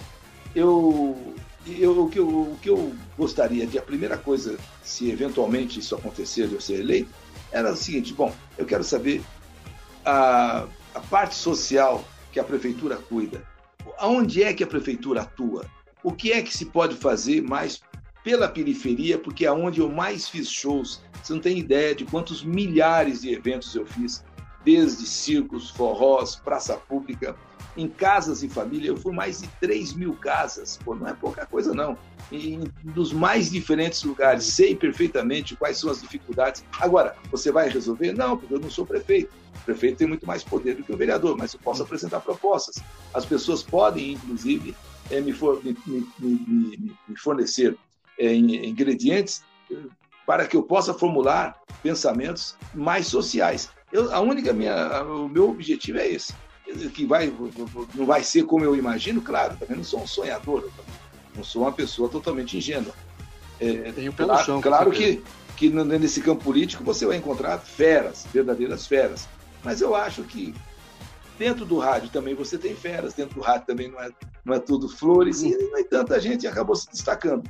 Por que não, de repente, também na Câmara, você se destacar com projetos, acima de tudo, voltados para a população de baixa renda, que é com quem realmente eu converso todos os dias, com quem eu faço companhia, aonde eu vou em tantos lugares, até, até, até dá a impressão que estou fazendo aqui uma campanha política já, viu, Ricardo? Não, mas você nem precisa, na verdade. A sua campanha, ela já é feita, na verdade, o, a sua campanha é feita com o que você desenvolveu no rádio, já ela vem sendo feita, não politicamente, mas ela já fez, ela, né, é, a preferência de escolher alguém é justamente pelo que ele faz anteriormente, é, eu digo, não eu digo que nas o, prévias dele. É, o homem é a sua história, né? O homem é a sua história. A história do cara é que vai dizer se o cara é merecedor disso ou daquilo, né?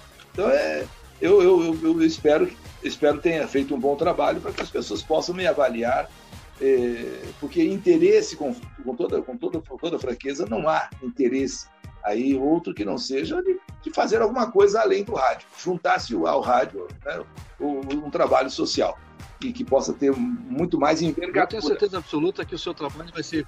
Eu, eu acredito piamente, eu digo isso, se eu, se eu posso formar algum tipo de opinião, se alguém acredita naquilo que eu, que eu acredito, né, naquilo que eu penso, naquilo que eu expresso, eu acredito piamente que você vai ser tão bom na política, ou pelo menos vai tentar ser tão bom na política, como é, tem sido no rádio até hoje, é. Ele, uh, eu queria, eu, eu, adoraria continuar isso aqui horas, mas eu, que, eu tenho duas perguntas para te fazer. Pois não.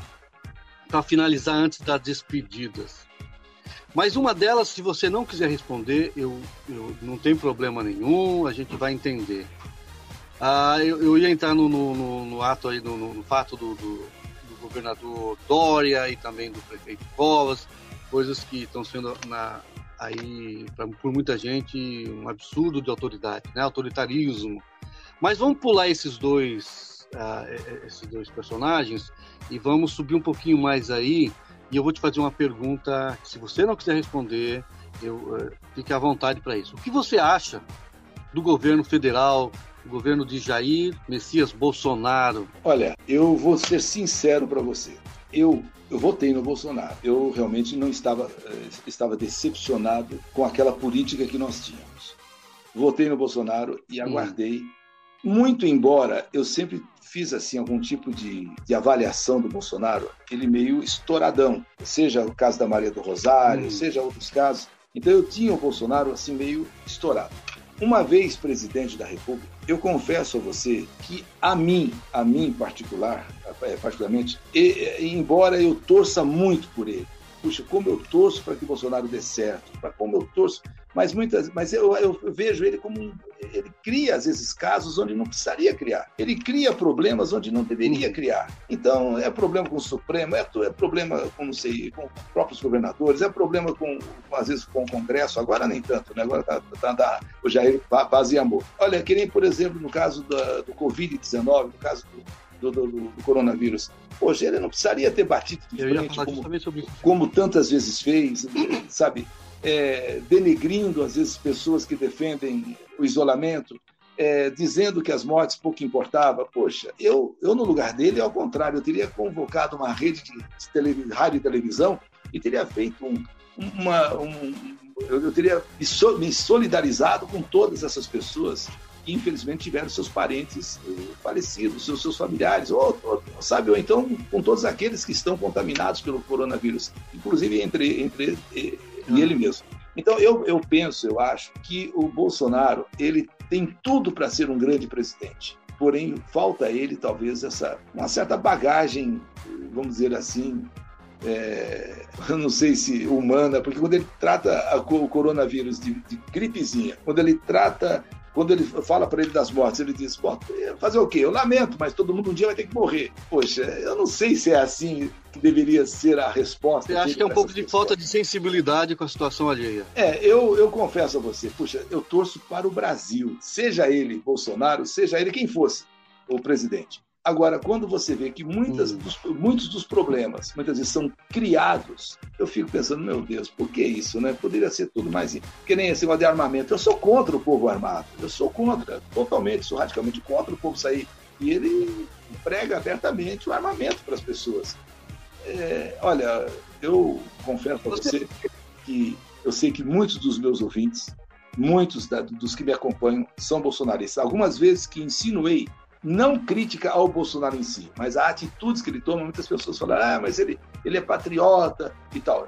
Ninguém está questionando o patriotismo dele, só achando que ele poderia ser melhor presidente se ele é, procurasse a paz, procurasse o entendimento. Eu fiquei, já falei no rádio algumas vezes. Imaginemos voltando lá no começo da, da, da, da pandemia. Se ali, mesmo com ele não aceitando nada daquilo, é, achando que tudo, tudo havia exagero, ok. Isso depois de 15 dias, de 20 dias, que ele sentiu que o drama realmente era pesado, sentiu que o negócio era feio. Ele, então, agora sim, eu vou assumir a liderança disso aqui, vou comandar prefeitos, governadores, eu sou o líder dessa, desse país e nós vamos fazer uma, um trabalho agora, sabe, assim, uma espécie assim, de uma de uma, de uma frente realmente contra o coronavírus. Eu creio, eu acredito que nós poderíamos estar hoje numa situação bem diferente. Mas até hoje, apesar dele contaminado, ele ainda meio que desfaz, então não tem jeito. Eu acho que, infelizmente, o Bolsonaro Você não acha que perde muitas é, chances de ser um, um presidente melhor? Um grande presidente.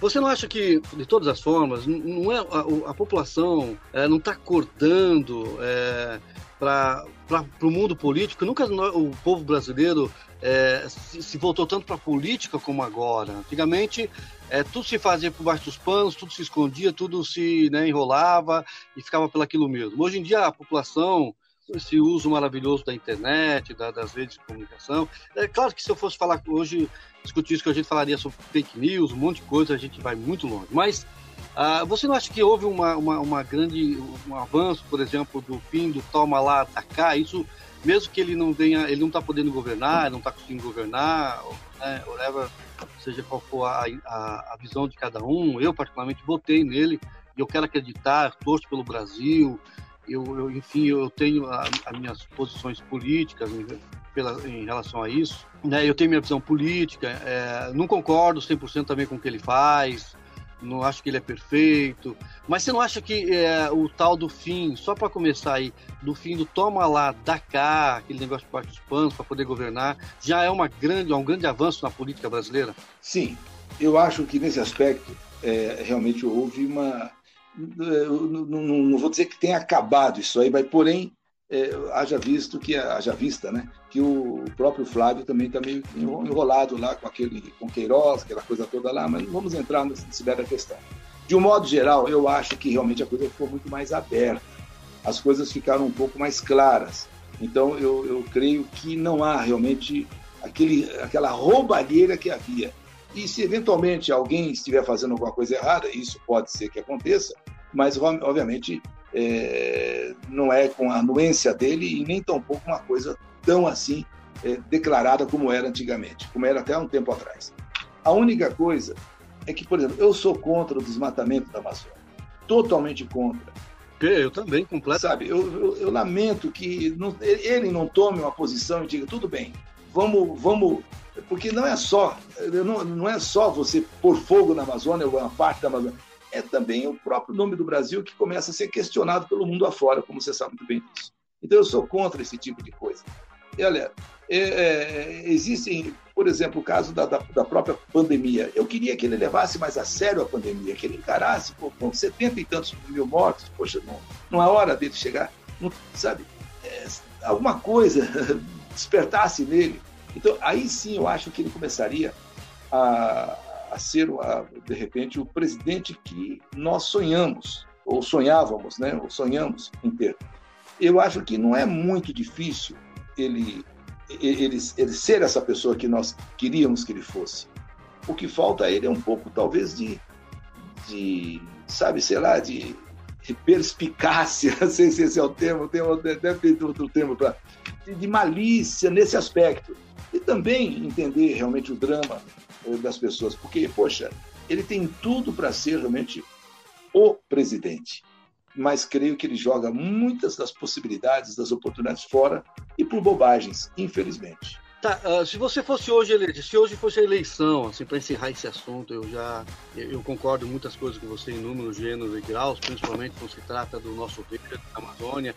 Eu estou aqui hoje na Inglaterra e eu vejo como esse, essa ilha é desmatada. E, né? Mas o brasileiro hoje em dia, ele voltando lá no, no Jair, no Bolsonaro, enfim, nessa, nós já, eu acho que o brasileiro já não tem mais aquele é, toma uma dentadura que eu voto em você, já acabou aquele. Eu acho. Não tem aquele o político eu, eu acho, sinceramente, que esse é um novo tempo que o Brasil está vivendo. Realmente, isso nós temos que reconhecer, que as pessoas estão vendo que todas as vezes que alguém fez alguma coisa nesse aspecto, é, sabe, populista, lá na frente saiu caro, lá na frente custou muito caro. Quanto que nós poderíamos estar desenvolvidos se nós tivéssemos escolhido pessoas melhores ao longo do tempo? Agora, o fato de nós sermos, às vezes, muitas vezes, entre aspas, comprados, né? a gente acabou, obviamente, enterrando uh, boa parte do nosso futuro que Muita está vivendo. Então, eu, eu, eu, creio que nesse momento o Brasil, o brasileiro está mais politizado, o brasileiro está mais exigente, o brasileiro está querendo realmente coisas mais sérias e coisas que realmente concretas, e não apenas as promessas e aquelas eventuais é, compras realmente de voto que são feitas das mais diferentes maneiras e modos. Então, eu, eu, eu, acho que esse é o momento em que o povo mais esclarecido, mais é, procurando notícias, procurando informações, procurando opiniões, ele está mais amadurecido, penso eu, para escolher melhor. E isso aí, sem dúvida alguma, se deve ao Bolsonaro, que meio que abriu mesmo a todo tipo de discussão, contra ou a favor. Mas com isso, quem ganha é o, o eleitor, quem ganha é o povo, que vai ouvindo opiniões contra ou a favor, mas vai, vai desenvolvendo a sua própria opinião. E e, obviamente, na hora certa, vai saber como votar melhor, pelo menos penso eu. Ele, hoje nós temos alguns pré-candidatos aí, uns possíveis candidatos, assim, uh, só responde sim ou não, porque às vezes isso pode né, causar uma, um, um, desconforto, enfim. Nesses, pré, nesses possíveis candidatos à presidência, agora em 2022, uh, em 22 eu acho que é a eleição no Brasil, se eu não estiver enganado. É 2022. Uh, isso, você tem um candidato? Não, sinceramente, Desses que estão eu, aí. eu não tenho. Eu acho que eu, eu, eu pelo menos esperaria terminar o mandato dos governadores, que obviamente coincide com o de presidente, ou do presidente com os governadores, para naquele momento, naquele período que antecede, para eu poder fazer uma verdadeira avaliação. Seja do próprio Bolsonaro, porque é muito cedo ainda, tem, não tem dois anos ainda, não tem dois anos, então eu acho que realmente, eu acho que só depois daquele período ali final que eu faria uma, um, uma avaliação. Quem foi Bolsonaro, quem foi fulano tal, Beltrano, Ciclano, para eu poder decidir. De antemão, eu acho que é muito prematuro, viu, Ricardo? Pois bem. Eli, uh, eu, eu, eu, pensei que, eu pensei que eu ia conseguir falar contigo em 15, 20 minutos, mas é, não tem como. É, é, é muito envolvente. Enfim, a gente se namora por esse bate-papo, né? Todo dia que a gente tem essa oportunidade de falar com alguém assim tão especial, tá além dos nossos. Você é uma mistura de, como eu falei no início, de, de da saudade, não da, da nostalgia, mas uma nostalgia gostosa. Eu gostaria de estender isso aqui imensamente, assim por horas. Eu gostaria de, na verdade, estar sentado numa sala, batendo papo com você de todos os assuntos. Mas infelizmente eu, eu, eu vou ter que pedir que você dê as suas considerações aí finais, né? O seu toque, sua despedida, enfim, para que a gente possa encerrar de uma forma top, como começou, assim, tão legal isso. Olha, Poxa, eu não sei nem como agradecer isso. Ricardo, primeiro de tudo, para mim foi uma honra conversar com você, sabe? E falar, olha, de um continente para outro, poxa, é muito legal. É, e, e, olha, ouvir, ouvir de você palavras que é, não só me confortam, como também me incentivam muito e me dão, assim, sabe, a responsabilidade de pelo menos continuar fazendo muito ou pouco, mas aquilo que fiz, porque aquilo que fiz é o que me trouxe a ser entrevistado por você, pois ser entrevistado por você não é pouco. Então, Ricardo Sarmento, desejo a todos um grande abraço, votos de realmente é, bastante lucidez nas decisões. Nós estamos aí é, desde política, econômica, é, desde saúde, com tantas coisas para serem feitas.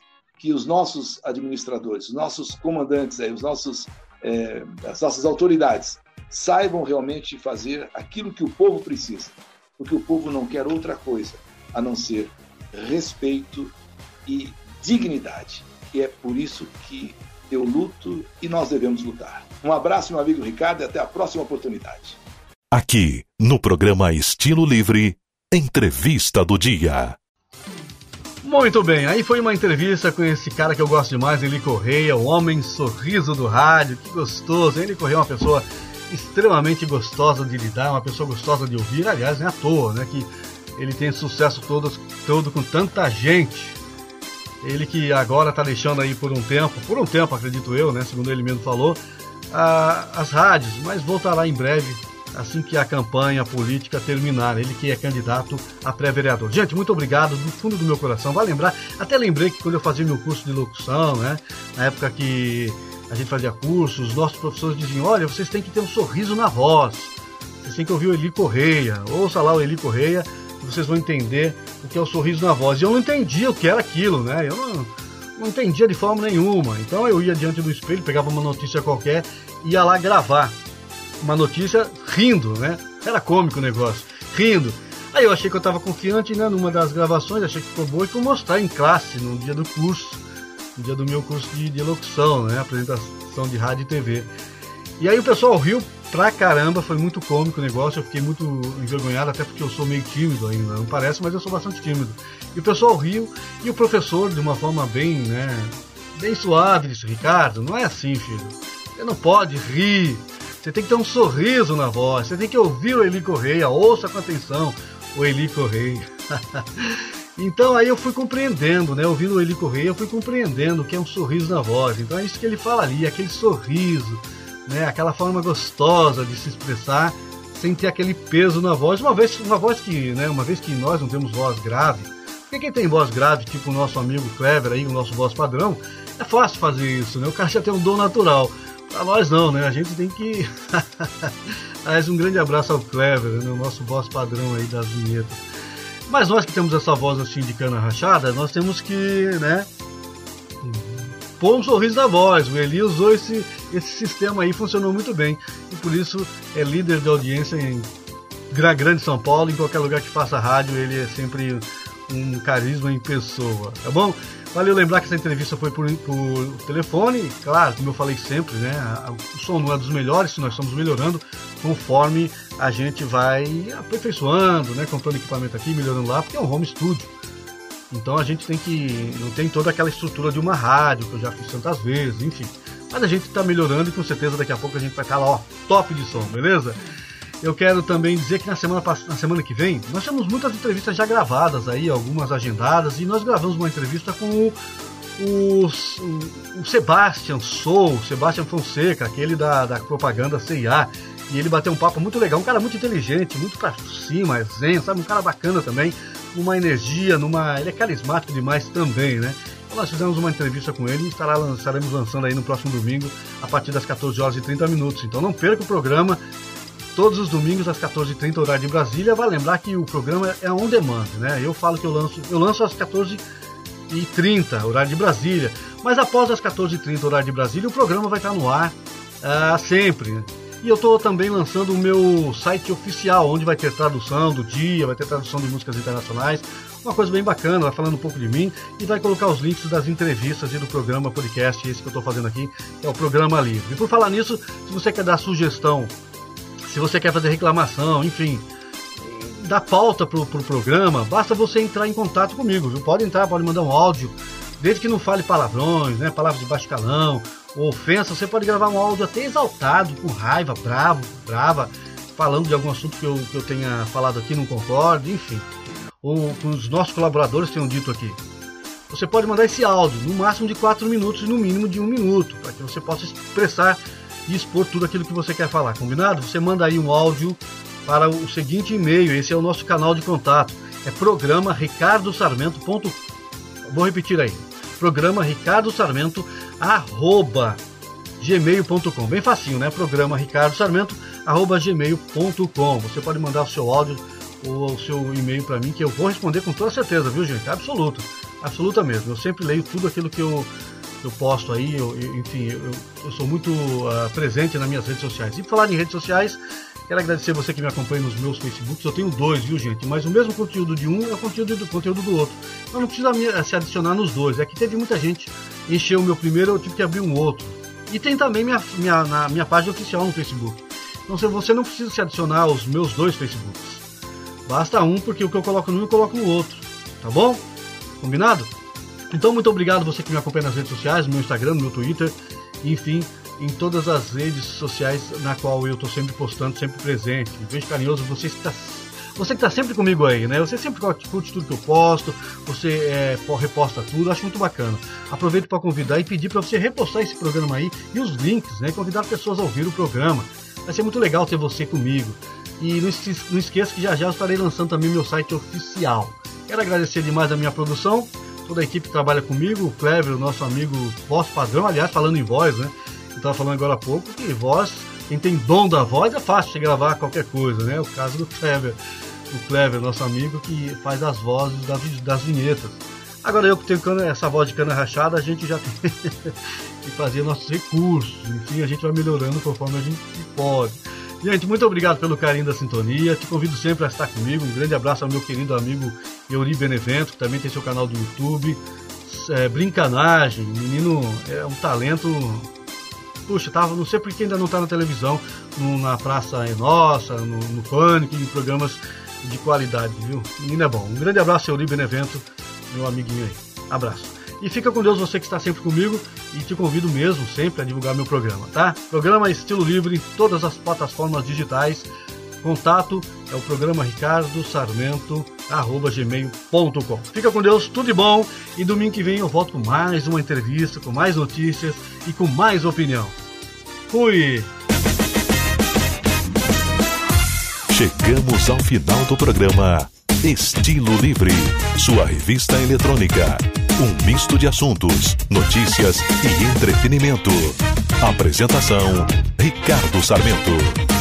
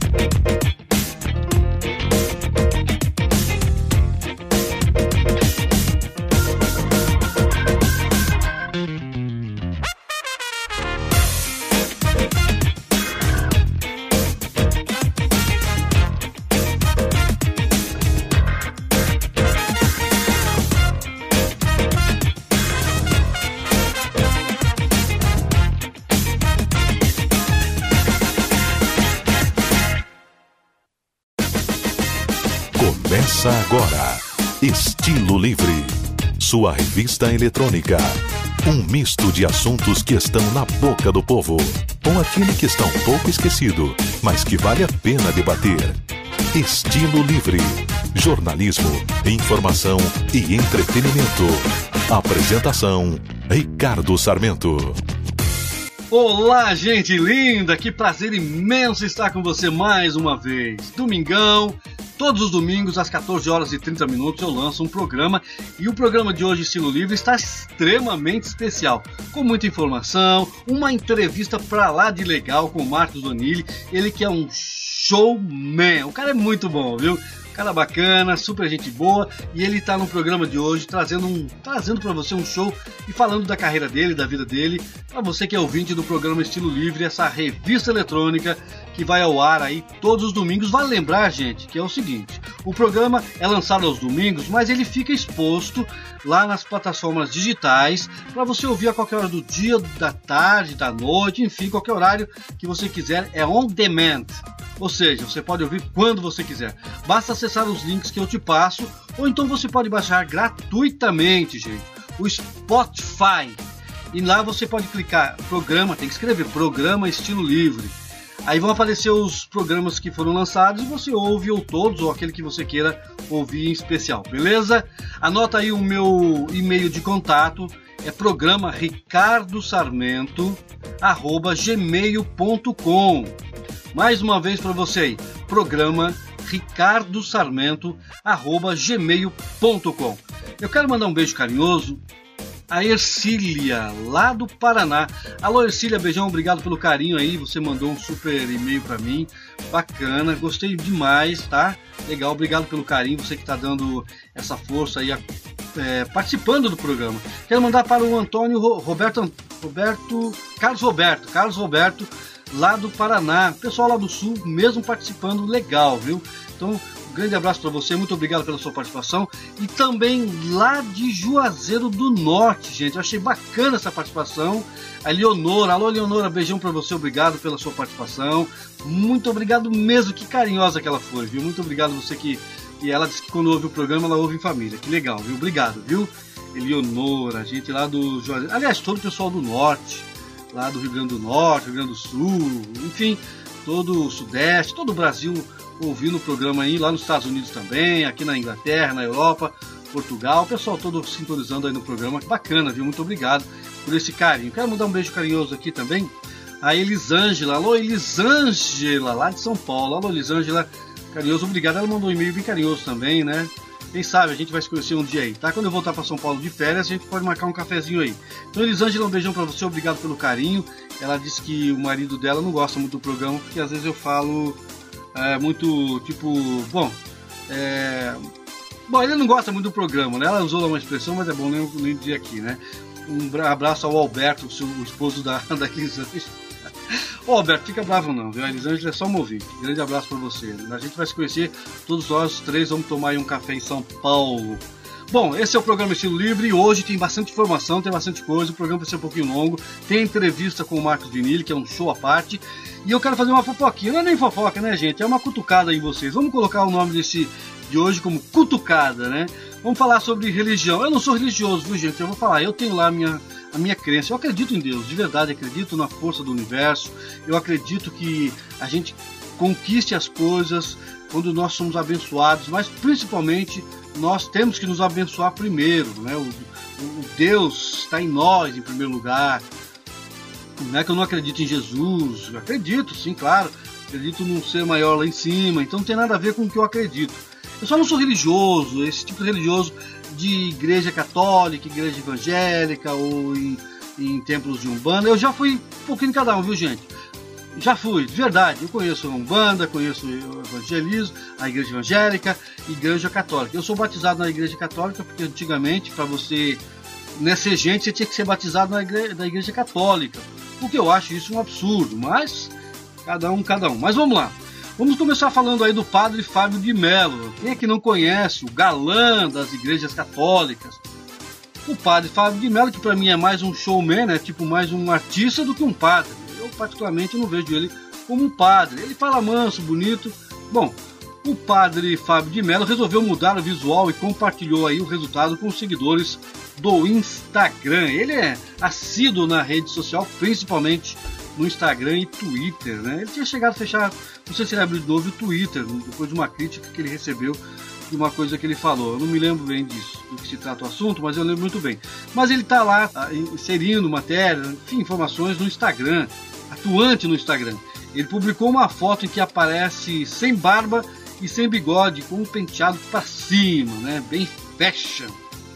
E ele diz o seguinte: tirei a barba e fiz mega hair no topete. Que bonitinho, né, gente? Maravilha. O cara é um show. Meu pai do céu. Bom, vai vendo. E tem uma outra notícia aqui agora. Depois eu comento sobre o padre é, Fábio de Mello. Aliás, eu lembro muito bem que eu conheci pessoalmente, até gostava muito dele. Quem começou com essa história de fazer shows aí foi o padre Marcelo. Padre Marcelo Rossi, eu lembro muito bem, tirei foto com ele, era um cara legal, tava no top naquela. Ele trouxe muitos fiéis para a Igreja Católica com com aqueles shows nas igrejas. Ele abriu um baita também de um, de um templo em São Paulo. Ele que atualmente sofre de depressão, acho que está se recuperando, espero até que, até porque é uma boa pessoa. Mas ele que começou com essa história de shows aí, se tornou mais artista do que padre, na verdade. É o caso do padre Fábio de Mello, que canta muito bem, diga-te passagem. Mas para mim ele não é padre, eu não vejo um padre, né? Eu não vejo ele como padre. A minha visão de padre, talvez erroneamente, meio que ainda retrógrada, talvez. Mas padre para mim é aquele que a gente vai lá se confessar e aquele velhinho que fala meio que estranho, então fala manso né? Aquelas pessoas ah, desse tipo aí, né? Eu acho que eu não evolui muito no tempo, não. Agora o padre Fábio de Mello, ele evoluiu com uma beleza, né? Mega ré, fez um, mexeu no topete, parece um artista de Hollywood, mano. Quem faz ele ficar fashion é você, que paga lá os seus dízimos, que paga lá as suas ofertas, enfim, né? Você que faz do cara um show. Que para mim tem que ser padre. Padre, você quer contribuir, você tem que contribuir na igreja. Aliás, é sobre isso que eu, vim, que eu vou falar agora. Vamos resumir para não ficar muito longo. Agora vamos falar de um pastor aí, um pastor que é sócio de uma igreja, ó, sócio de uma igreja não, ele é sócio de uma empresa de cigarros, vai vendo, hein? Você que paga seu dízimo aí, dá oferta, dá suas ofertas, todo mês você vai lá por boleto, cartão ou qualquer coisa, paga os seus, dá os seus dízimos, coitado, mal você tem em casa, tira lá do, do fundo do baú para dar seus dízimos, presta atenção nessas informações aí, são todos, viu gente? Quer dizer, 98%. Tem lá um ou outro que escapa da, seja da igreja católica, evangélica, protestante, enfim. É, e tem aqueles que são realmente verdade, pregam a verdade, né? Eles usam de coração. Mas esses que eu vou falar aqui, a maioria desses que estão aí, como pediu mais cedo, o homem do cowboy, do chapelão lá, o que vende feijão, enfim, o, o RR, e, e todos esses outros aí são todos sem vergonhas. Todos safados mesmo, tá bom? Para mim são todos safados. E você continua bancando a, a vida top dessa gente aí com helicóptero, aviões, fazendas e você aí na miséria. Bom, vamos lá. O pastor sócio de uma empresa de cigarros e ele tem uma dívida, olha só, presta atenção, mesmo com uma dívida de mais de 429 milhões de reais. Gente, é muito dinheiro. O pastor Márcio Pôncio exibe uma vida de luxo, né? Não podia ser diferente. Recentemente ele se presenteou com um helicóptero que custa nada mais, nada menos que 61 milhões de reais pelo aniversário de 47 anos. As informações são do jornal Extra. Se você quiser tirar a informação na íntegra, vai lá ler. O jornal Extra fala sobre isso daí. Em maio, o juiz federal Eduardo Horta, da segunda vara federal de Duque de Caxias, lá no Rio de Janeiro, mandou publicar um edital ah, com a execução fiscal de quase 430 milhões, citando o pastor, o sócio dele, Marcelo Araújo dos Santos, e a empresa New Fisset, Indústria e Comércio de Cigarros, Importação e Exportação Limitada, por impostos devido à União, ou seja, o cara não pagou ah, os impostos. Aí você fala, bom, ah, mas tem que pagar imposto? Tem, ué, você paga imposto. Você paga imposto da sua casa, paga imposto do que você compra, você compra lá uma chupeta para o seu filho, você paga imposto. Você compra um, leite lá, compra lá uma roupa, você paga imposto. Esses caras compram milhões, eles devem pagar imposto. Porque o imposto vai para melhoria de saúde, segurança, transporte, educação. Bom, deveria pelo menos, né? Agora sim, em 2011 a fábrica chegou a ser fechada pela Receita Federal uma sonegação fiscal de um bilhão de reais. É dinheiro que não acaba mais, né? Mas resumindo aí é o seguinte. Ainda de acordo com o jornal Extra, esse mesmo pastor, além da aeronave, olha, eu vou te falar uma coisa, só tem dois helicópteros igual que ele comprou sendo usado no Brasil, dois, dois voando pelo Brasil, um que eu não sei de onde de quem é e o dele, ou seja, só duas aeronaves como essa existem no Brasil, a dele, né, que é o helicóptero, e a de um outro, de uma outra empresa ou de um outro, é, outro Picasso que eu não sei o nome aí. Então o que acontece? Além desse aeronave aí, o pastor terminou uma construção de um palacete lá na Barra da Tijuca, no Rio de Janeiro. Contará com o quê? Um heliporto. E você fica pagando seus dízimos aí fielmente, né? O cara chega lá na televisão, chega lá na frente da igreja e fica pedindo seus dízimos. Olha, você tem que fazer isso, porque senão você sequer vai receber oração. Não é assim mais ou menos? Ou você se sente coagido a isso? Caramba, me sinto mal não pagar o dízimo, porque um amigo ali paga, a amiga lá paga, o meu irmão paga, a irmã paga. Para com isso. Quer uma opinião? Para mim, para mim, eu acho que isso daí é abusar da boa fé do povo. Eu até acho que você faz isso com boa fé, de boa vontade, tentando ajudar. Mas você quer ajudar realmente o próximo? Quer dar seu dízimo? Pega 10% do que você recebe aí, seja quanto for. Compra em cesta básica. Compre remédio, em roupa, enfim. Leva para as casas de caridade. Leva para famílias que estão carentes. Entende? Às vezes você vai lá pagar, você está indo para a igreja, olha que lindo, você vai com de a pé, de carro, de bicicleta uh, ah, para a igreja para pagar o seu dízimo. Se bem que agora nem precisa na igreja, né? Você paga por boleto ou na conta bancária, você deposita direto na conta bancária. Que maravilha! As igrejas estão bem, bem evoluídas, né? Que maravilha! Ai meu. Bom, aí você vai para a igreja, suponhamos que você vai pagar na igreja, ou então você vai lá pro culto, na igreja, aí você paga, pra, passa pelo aquele cara carente, aquela pessoa ali na rua, aquela família, aquela criança, passa como se nem vê, né? Fala a verdade, vai, você já fez isso. Aí você diz, ah, é só um bêbado, é um marginal. É, você já rotula a pessoa. Ah, é marginal, ou não quer trabalhar, ou isso, aquilo outro. É ou não é? Tenho certeza que sim. Fala pra mim que não. Vai vendo se não. Bom, é isso daí. É só uma cutucada aí. Este é o programa Estilo Livre, sua revista eletrônica. Vale lembrar que aqui é informação, discussão. E se você não concordar com a minha opinião, aliás, faça-me um favor, né? Pode mandar um e-mail. Vou te dar o endereço eletrônico.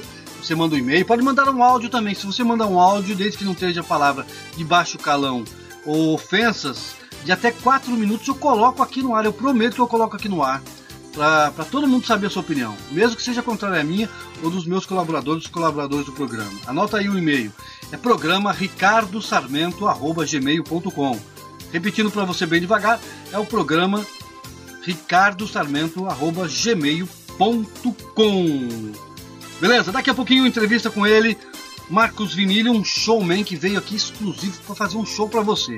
O cara é muito bom, ele é solicitado em todos os canais de televisão televisões, por quê? Televisão, né? Por quê? Porque o cara é muito bom, o cara é bom, ele é criativo, o cara é novidade no mercado. É carne fresca, digamos assim. Se bem que ele já tá nesse, nesse, nessa trilha aí há muitos anos e ele vai falar sobre isso na entrevista, beleza? Ah, bom, vamos agora às informações do programa. O programa vai lembrar que é um programa jornalístico, sem amarras nenhuma aí com ninguém. Não recebemos no final do, mês cheque de ninguém, ninguém paga pra gente. E as informações que a gente dá aqui é, a gente passa de onde a gente tirou para dar os créditos, né? Acho justo isso. E depois a gente faz um comentário, já é particular, é pessoal. O comentário é meu, claro. E quem não concorda com ele, como eu já falei, eu passei aí já o contato. Você pode mandar um e-mail para mim e falar, Ricardo, eu não concordo com você não. Você tá falando porcaria aí, tá falando besteira.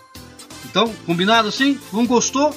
Participe. Se gostou, elogia, divulga e aí a gente vai fazer uma rede do bem, uma, uma, rede, uma rede de amizade com um programa estilo livre que está aqui por sua causa, viu, gente? Eu vou falar uma coisa para você, eu vou cobrar para aqueles que gostam de ficar curtindo as fotos bonitas aí, né?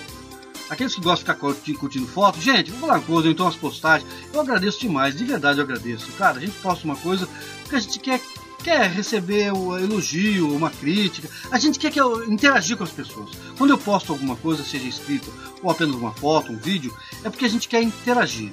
Mas quando eu convido você para o programa Estilo Livre, não é para curtir apenas, gente, é para interagir, é para clicar nos links e ouvir o programa. Porque olha só, se eu faço aqui é para você e dá um trabalho, gente, buscar essa gente para entrevista. Você tem que ver, oh, não é fácil não, viu? Eu ligo para o Brasil inteiro.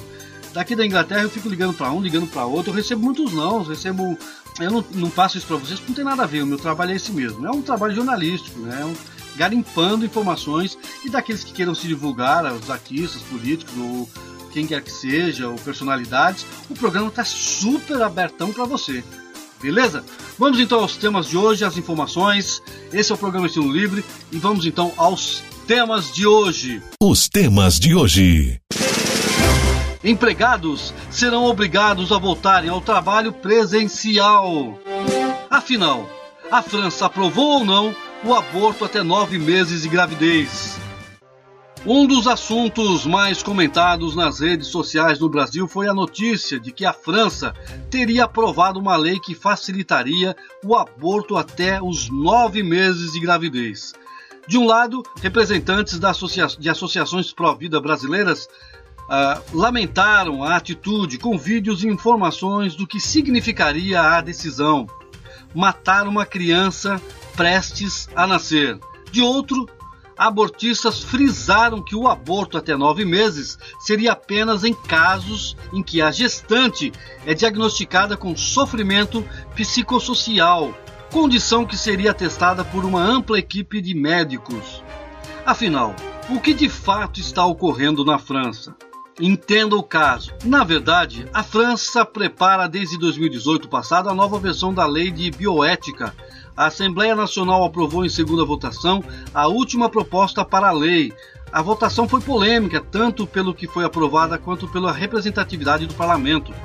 Dos 577 deputados franceses, apenas 101 votaram, dos quais 60 votos foram favoráveis à proposta e 37 contrários e 4 se abstiveram.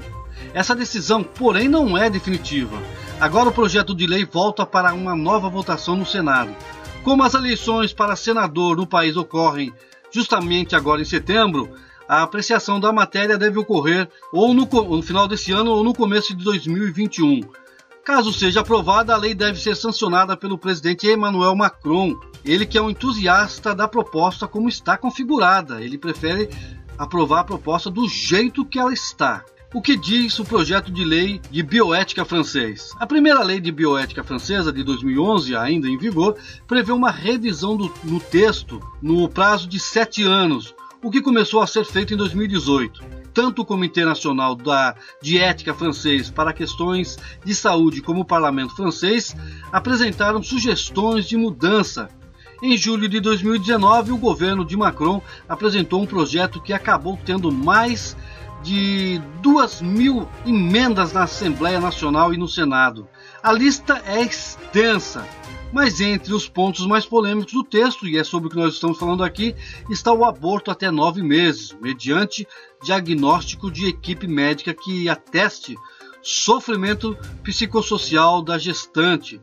Hoje a lei francesa permite o aborto voluntário de até a 12ª semana, a chamada interrupção médica da gravidez, que na legenda fica IMG, que é um outro modelo jurídico na lei francesa que penaliza o aborto até o nono mês de gravidez em dois casos.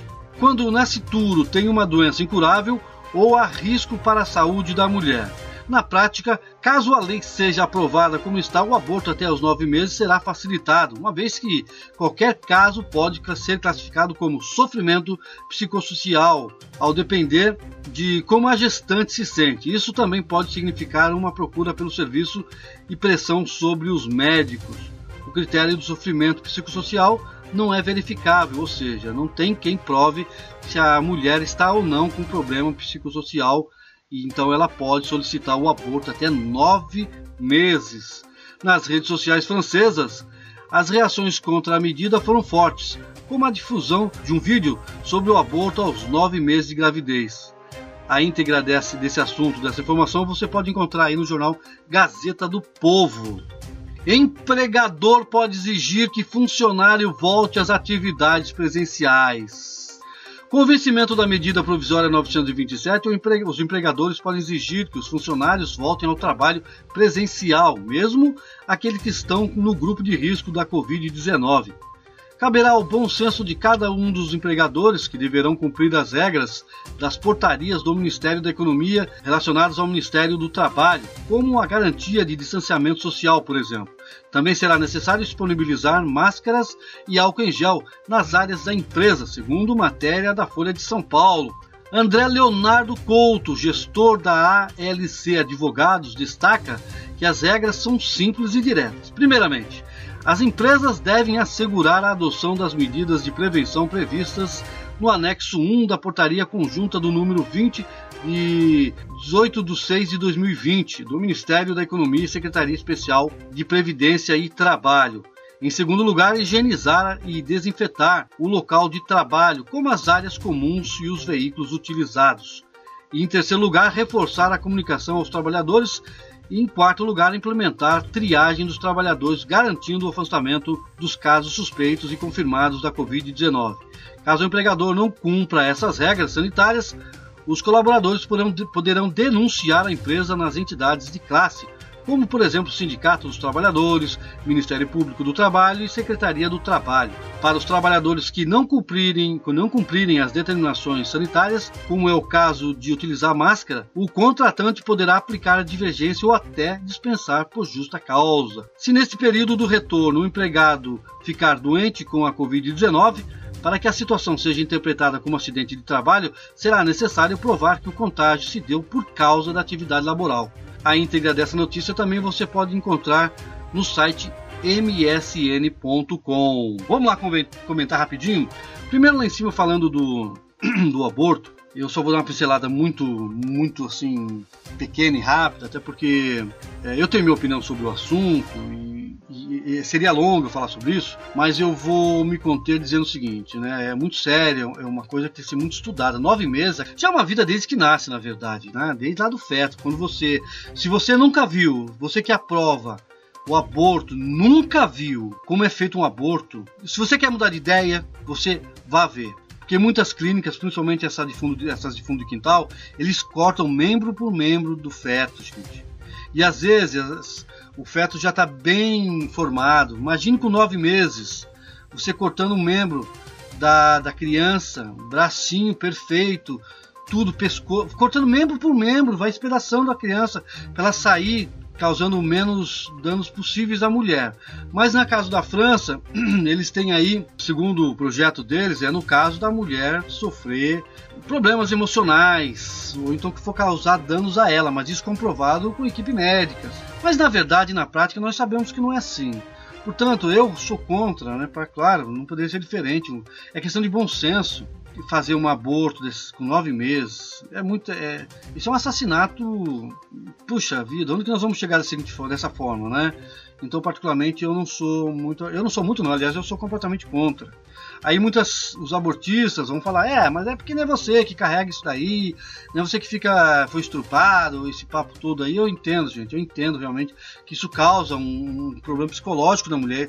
Temos que entender o lado da mulher também, mas tem que haver mais é, apoio governamental, apoio psicológico, gratuito, porque a maioria das mulheres que se tornam grávidas são de baixa renda, sabe? Aí vão falar, ah, são vagabundas que abrem as pernas para qualquer vagabundo. Gente, pode até ser, aí é rotular, pode até ser, mas a criança não tem nada a ver com isso. Então o que acontece? Aconteceu, aconteceu. Então ofereça tratamento para que essas mulheres, para que essas mulheres entendam a importância, mesmo que elas não venham ficar com a, com a criança, não, cuide da criança, porque assim são coisas diferentes. A mulher parir, né? A mulher ter uma criança e ela cuidar de uma criança. Ela pode ter a criança, a criança não vai ser assassinada e a criança pode ir para adoção. Outras famílias vão cuidar com carinho.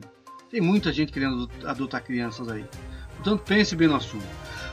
Quanto aí a voltar obrigatoriamente para o trabalho, eu acho que já passou da hora, né, gente? Fala sério, tem que voltar para o trabalho, para aí. Muita gente está indo para praia, muita gente vai se divertir pro campo, aí não sei o quê, e nem se previne contra nada. Aí quando o patrão começa a querer cobrar que o cara tem que voltar a trabalhar, ou com a, ou a cara, sei lá, ou, ah, não, não posso, né? Quer ficar em casa ganhando dinheiro só porque o salário está sendo pago. Para, para ser vagabundo, para ser explorador. Depois que é um país justo, que é político justo, que é não sei quem justo, que é empresa justa, você de casa já, você já é um, um mau caráter quando pensa assim. Ah, não vou ficar em casa porque é melhor ficar recebendo em casa. Para com isso, gente. Para. Quem sofre com isso é a empresa. Se, você tivesse ideia quanto custa um funcionário para uma empresa, aí você fala, ah, mas eu trabalho lá, eu vendo o meu horário. É verdade, você está lá porque você é necessário. Os seus trabalhos são necessários, por isso que você é contratado. Mas nessa banca, nesse mundo de gente desempregado, você não quer voltar para o trabalho? Para, né, gente? Para com isso. Muito bem. Aí foram as informações de hoje.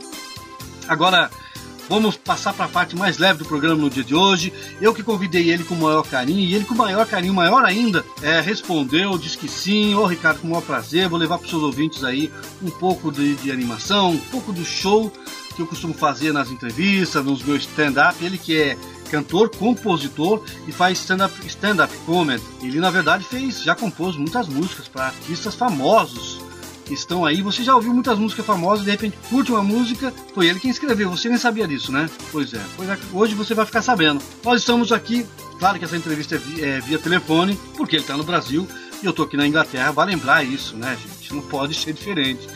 A gente fez uma entrevista e ele com todo carinho é, atendeu aí. Vamos trazer para você agora a entrevista do dia com ele, Marcos Vinili. Aqui, no programa Estilo Livre, Entrevista do Dia.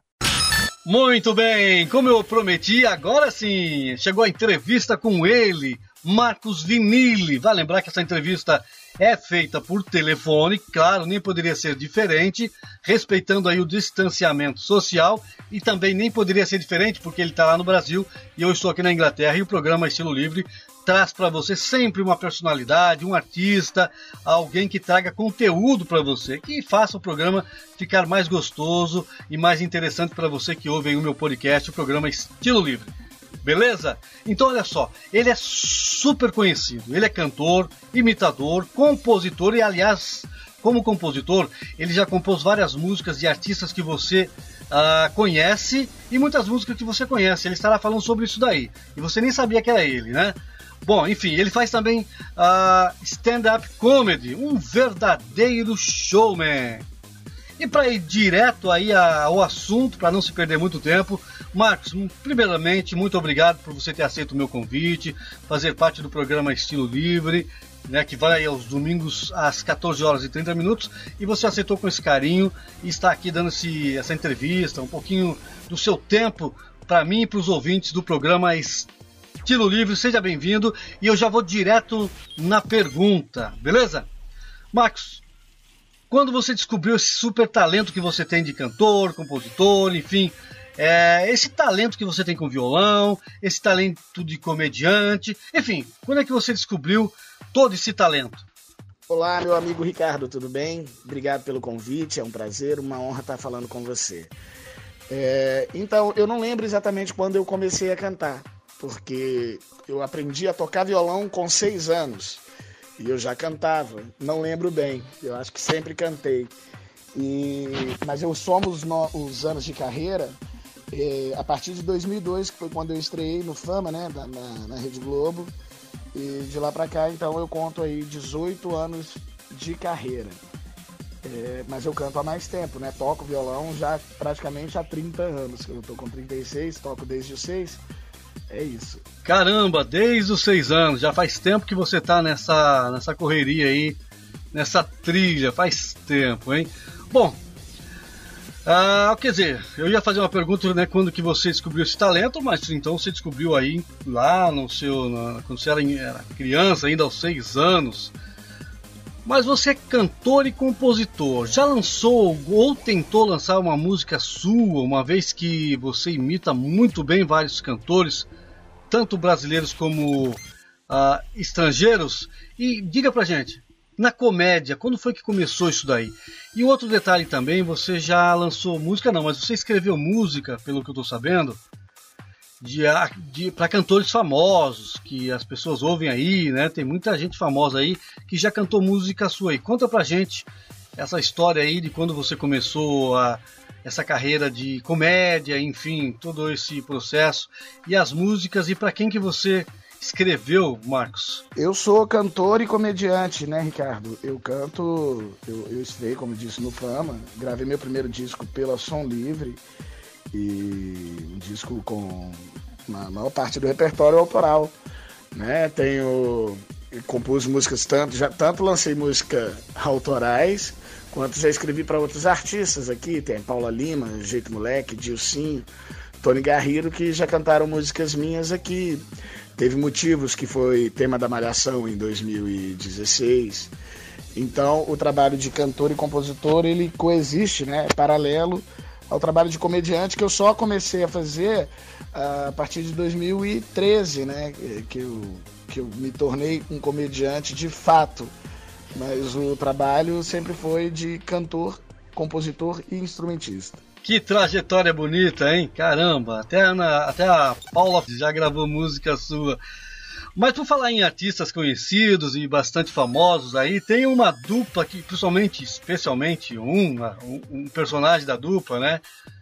Que é o Zezé de Camargo, da dupla Zezé de Camargo e Luciano. Eu sei que você imita ele muito bem, é muito engraçado quando você faz as duas versões dele aí. Eu acho extremamente. Eu vi pela televisão, nas entrevistas que você deu aí, e eu achei assim extremamente parecida. A sua voz parece o cara cantando tanto antes quanto depois na comparação que você faz, o, Marcos.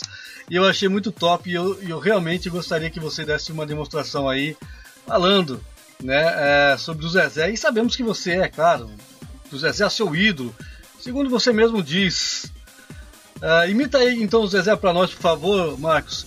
Antes e depois da fama, aliás, antes da Zilu e depois da Zilu, é muito legal isso. Ah, pois é, eu adoro o Zezé de Camargo e a gente às vezes brinca aí com a, com a questão da voz dele, né, a transformação da voz dele, mas eu tento sempre deixar claro que eu tenho um amor, né, um carinho especial pelo Zezé e um respeito enorme pelo legado dele, por, pelo trabalho dele, inclusive atualmente. Eu falo que o Zezé, o Zezé mal mal precisa cantar, porque ele tem um carisma, um astral, uma coisa, né?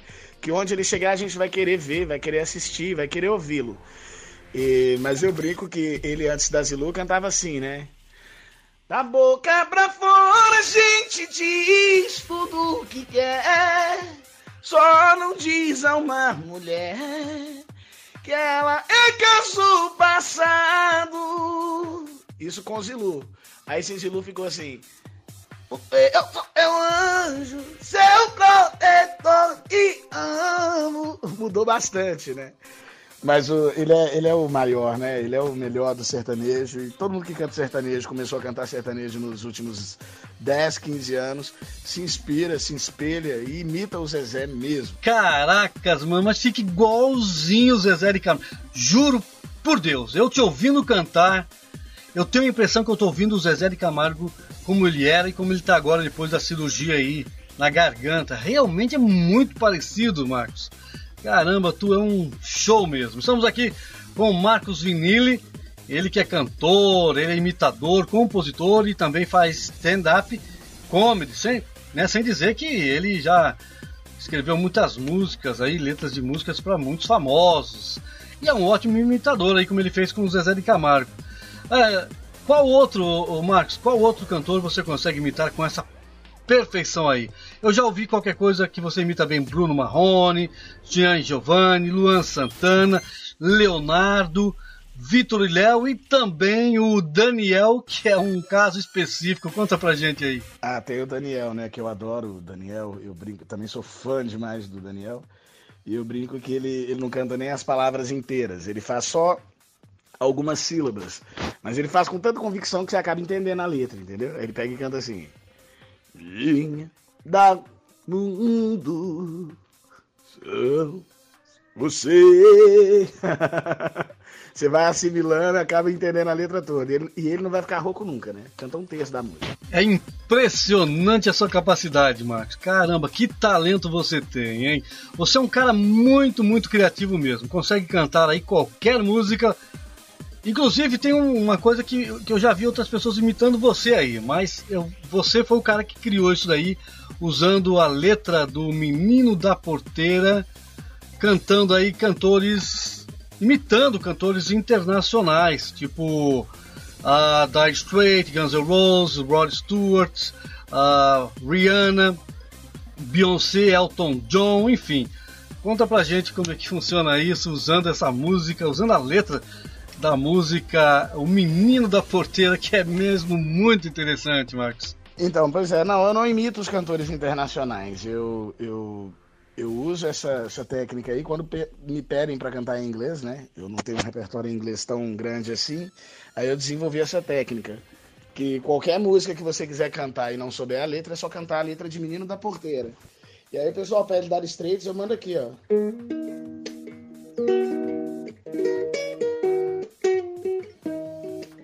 Toda vez que eu viajava pela estrada de ouro fim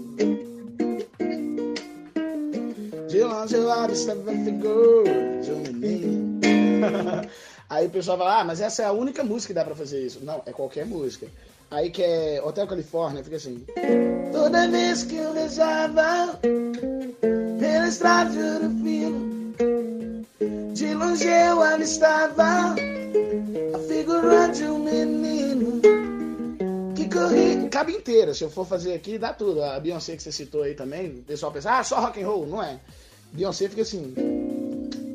Toda vez que eu viajar, na estrada de ouro fino, de longe eu vou estar. Menino. Este é o programa Estilo Livre e nós estamos aqui com o Marcos Vinil, ele que é um showman. Marcos, você usa a letra Menino da Porteira para fazer imitações, principalmente em cantores internacionais, e que, diga-se passagem, é uma criatividade que poucos tiveram até agora.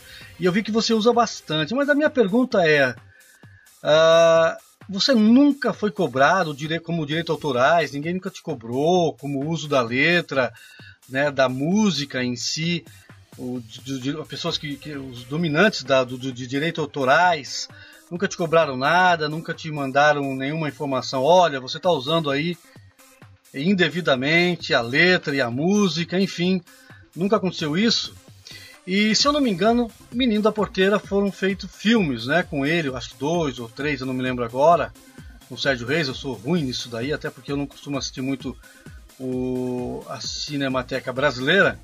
Então provavelmente você deve ter maior conhecimento. Fala sobre, sobre esse assunto aí, para a gente entender bem, enfim, para que seja esclarecido aí, é, enfim, é, esse assunto da letra e da música Menino da Porteira, Marcos. O autor de Menino da Porteira é Ted Vieira. Eu acho que, eu não sei se é vivo, eu acho que não. Essa música é quase um domínio público já, né? Se já não é, porque ela é muito antiga. Você falou do filme que essa música inspirou, ela inspirou dois filmes, né? Um um com Sérgio Reis, há muitos anos atrás, e outro, um remake com o Daniel, no, no, né, no mesmo papel do, do boiadeiro, né, que o Sérgio Reis fez. E é uma música antiga, é, é quase é parte do folclore brasileiro, né? Ela e outras, né? Chico Mineiro, Menino da Porteira, a, a gente tem aí Boate Azul, e ainda ontem chorei de saudade que caminham para o mesmo sentido, né? Apesar de, de terem os autores vivos, pelo menos ainda ontem chorei de saudade é do gênio, do mestre Moacir Franco, que está vivíssimo, graças a Deus, é um ídolo também, né? Que eu adoro. E, mas tem músicas que viraram fol folclore brasileiro. A, a, daqui a uns anos, né, daqui a uns 40, 50 anos, Evidências vai ser um domínio público e vai ser também uma música que vai entrar para o folclore brasileiro, aquele que todo mundo canta, que toda geração gosta, que a gente não para de cantar é, ao longo dos anos, né? Que vira, viraram cantigas. Menino da Porteira é uma música assim, o autor, eu suponho, não quero estar tá cometendo injustiça, Ted Vieira, acho que não é mais vivo, né? E a música é muito antiga, não, eu acho que nem tem essa, essa coisa aí do direito autoral, eu não sei, mas eu também não exploro a música a ponto de por exemplo, de sofrer uma, uma, uma cobrança né, com base em direitos autorais, porque tem um trecho específico que eu uso, né? Na verdade, eu uso, eu uso um, um pequeno pedaço da letra, uma coisa mais incidental, é, é mais uma homenagem mesmo do que, do que uma exploração da obra. E é o mesmo que eu faço com as outras músicas que eu cito, porque acaba que você usa pequenos trechos e tudo isso é protegido, né? Tudo isso é garantido com base na lei de direitos autorais, né? Eu não estou fazendo um uso indevido de uma obra alheia, então nunca, nunca nem me preocupei com isso por, por conhecer a regra do jogo. Muito bem, esse é Marcos Vinili. Marcos, definitivamente você é um, um, um cara muito talentoso. Isso é indiscutível. A gente nota que você tem uma capacidade artística, de criatividade muito grande. Você é um cara que, que, que atrai assim pessoas com certeza absoluta com a sua energia gostosa, positiva. E por falar em energia positiva, é, energia gostosa, nós estamos vivendo aí ainda o finalzinho que seja, espero que o finalzinho dessa pandemia, onde não está tendo -se mais shows, o pessoal tem que ficar em casa, tempos difíceis, tudo complicado. Ninguém esperava por um 2019 2020 tão complicado como que a gente está vivendo nesse momento. Então deixe a sua mensagem aí, o que você pensa de, desse ano de 2020, 2021, você acha que 2021 vai ser melhor? Você acha que vai haver alguma mudança positiva em relação a tudo que está acontecendo? Eu vejo com otimismo, né, quando passar todas as todas essas questões que envolvem a pandemia, os dramas verdadeiros, as falácias, os engodos, né? As arbitrariedades, a, a, a, censura, a ditadura, é, as mentiras. Quando tudo passar, é, eu vejo um futuro brilhante para o Brasil. É, dizem, eu ouvi dizer uma vez que tempos fáceis criam homens fracos, homens fracos criam tempos difíceis. Tempos difíceis criam homens fortes e homens fortes criam tempos fáceis. Então eu acho que a gente teve aí uma geração de homens fortes que criou tempo fáceis para uma geração agora medíocre, né, de homens fracos. E essa dificuldade de agora está fortalecendo a gente para criar tempos melhores para o futuro e vamos criar. É o que eu acredito, é no que eu me apego. Então eu vejo aí 2021, um ano com fé em Deus, maravilhoso, tudo voltando ao normal, os palcos, os teatros lotados, as escolas funcionando normalmente. Eu vejo isso e me apego nessa fé, nessa crença.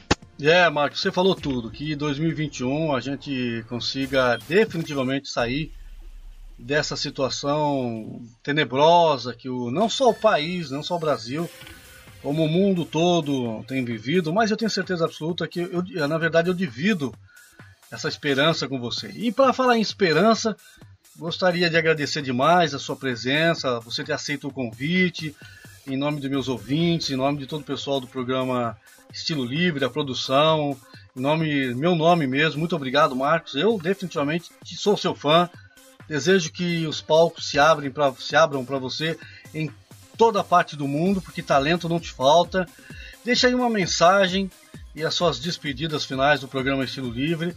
E mais uma vez, Marcos, valeu, muito obrigado, mesmo, de coração.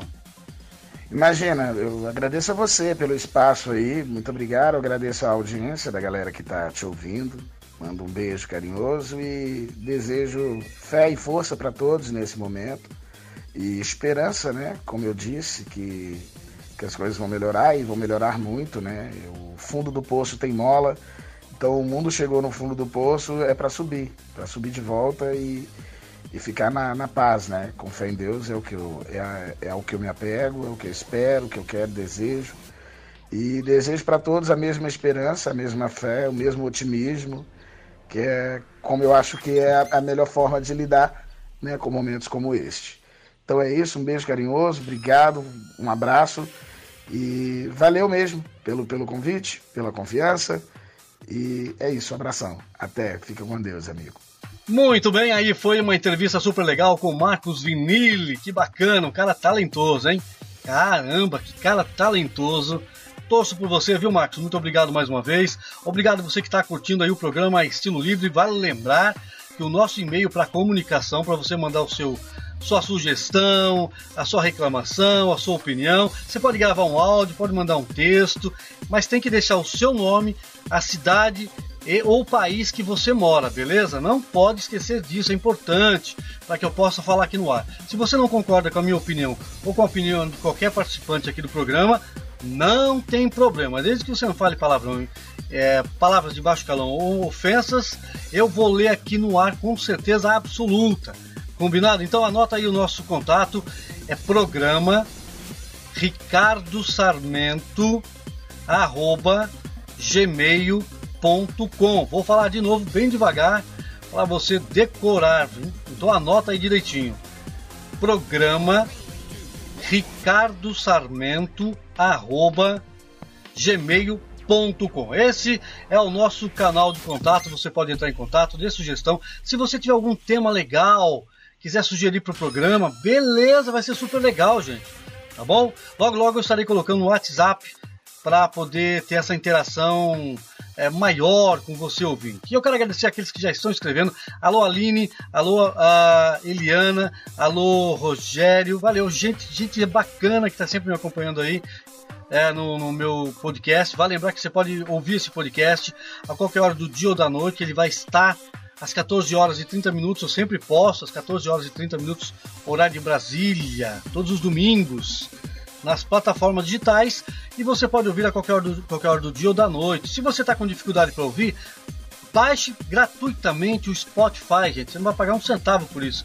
Baixe aí no seu celular, no seu computador, o Spotify e você vai poder, é só você depois digitar lá, programa estilo livre e vão aparecer todos os programas que eu estou postando lá e você vai poder ouvir não só um, como todos de uma só vez ou uma por cada vez enfim, da sua, com o tempo que você tiver, da melhor forma que você preferir tá bom? Muito obrigado, um beijo carinhoso mais uma vez.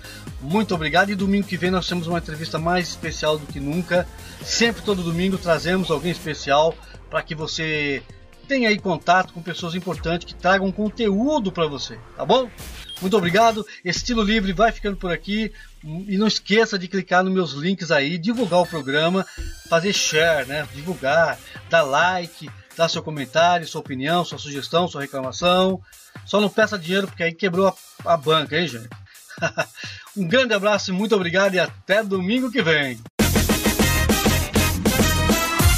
Chegamos ao final do programa Estilo Livre, sua revista eletrônica. Um misto de assuntos, notícias e entretenimento. Apresentação: Ricardo Sarmento.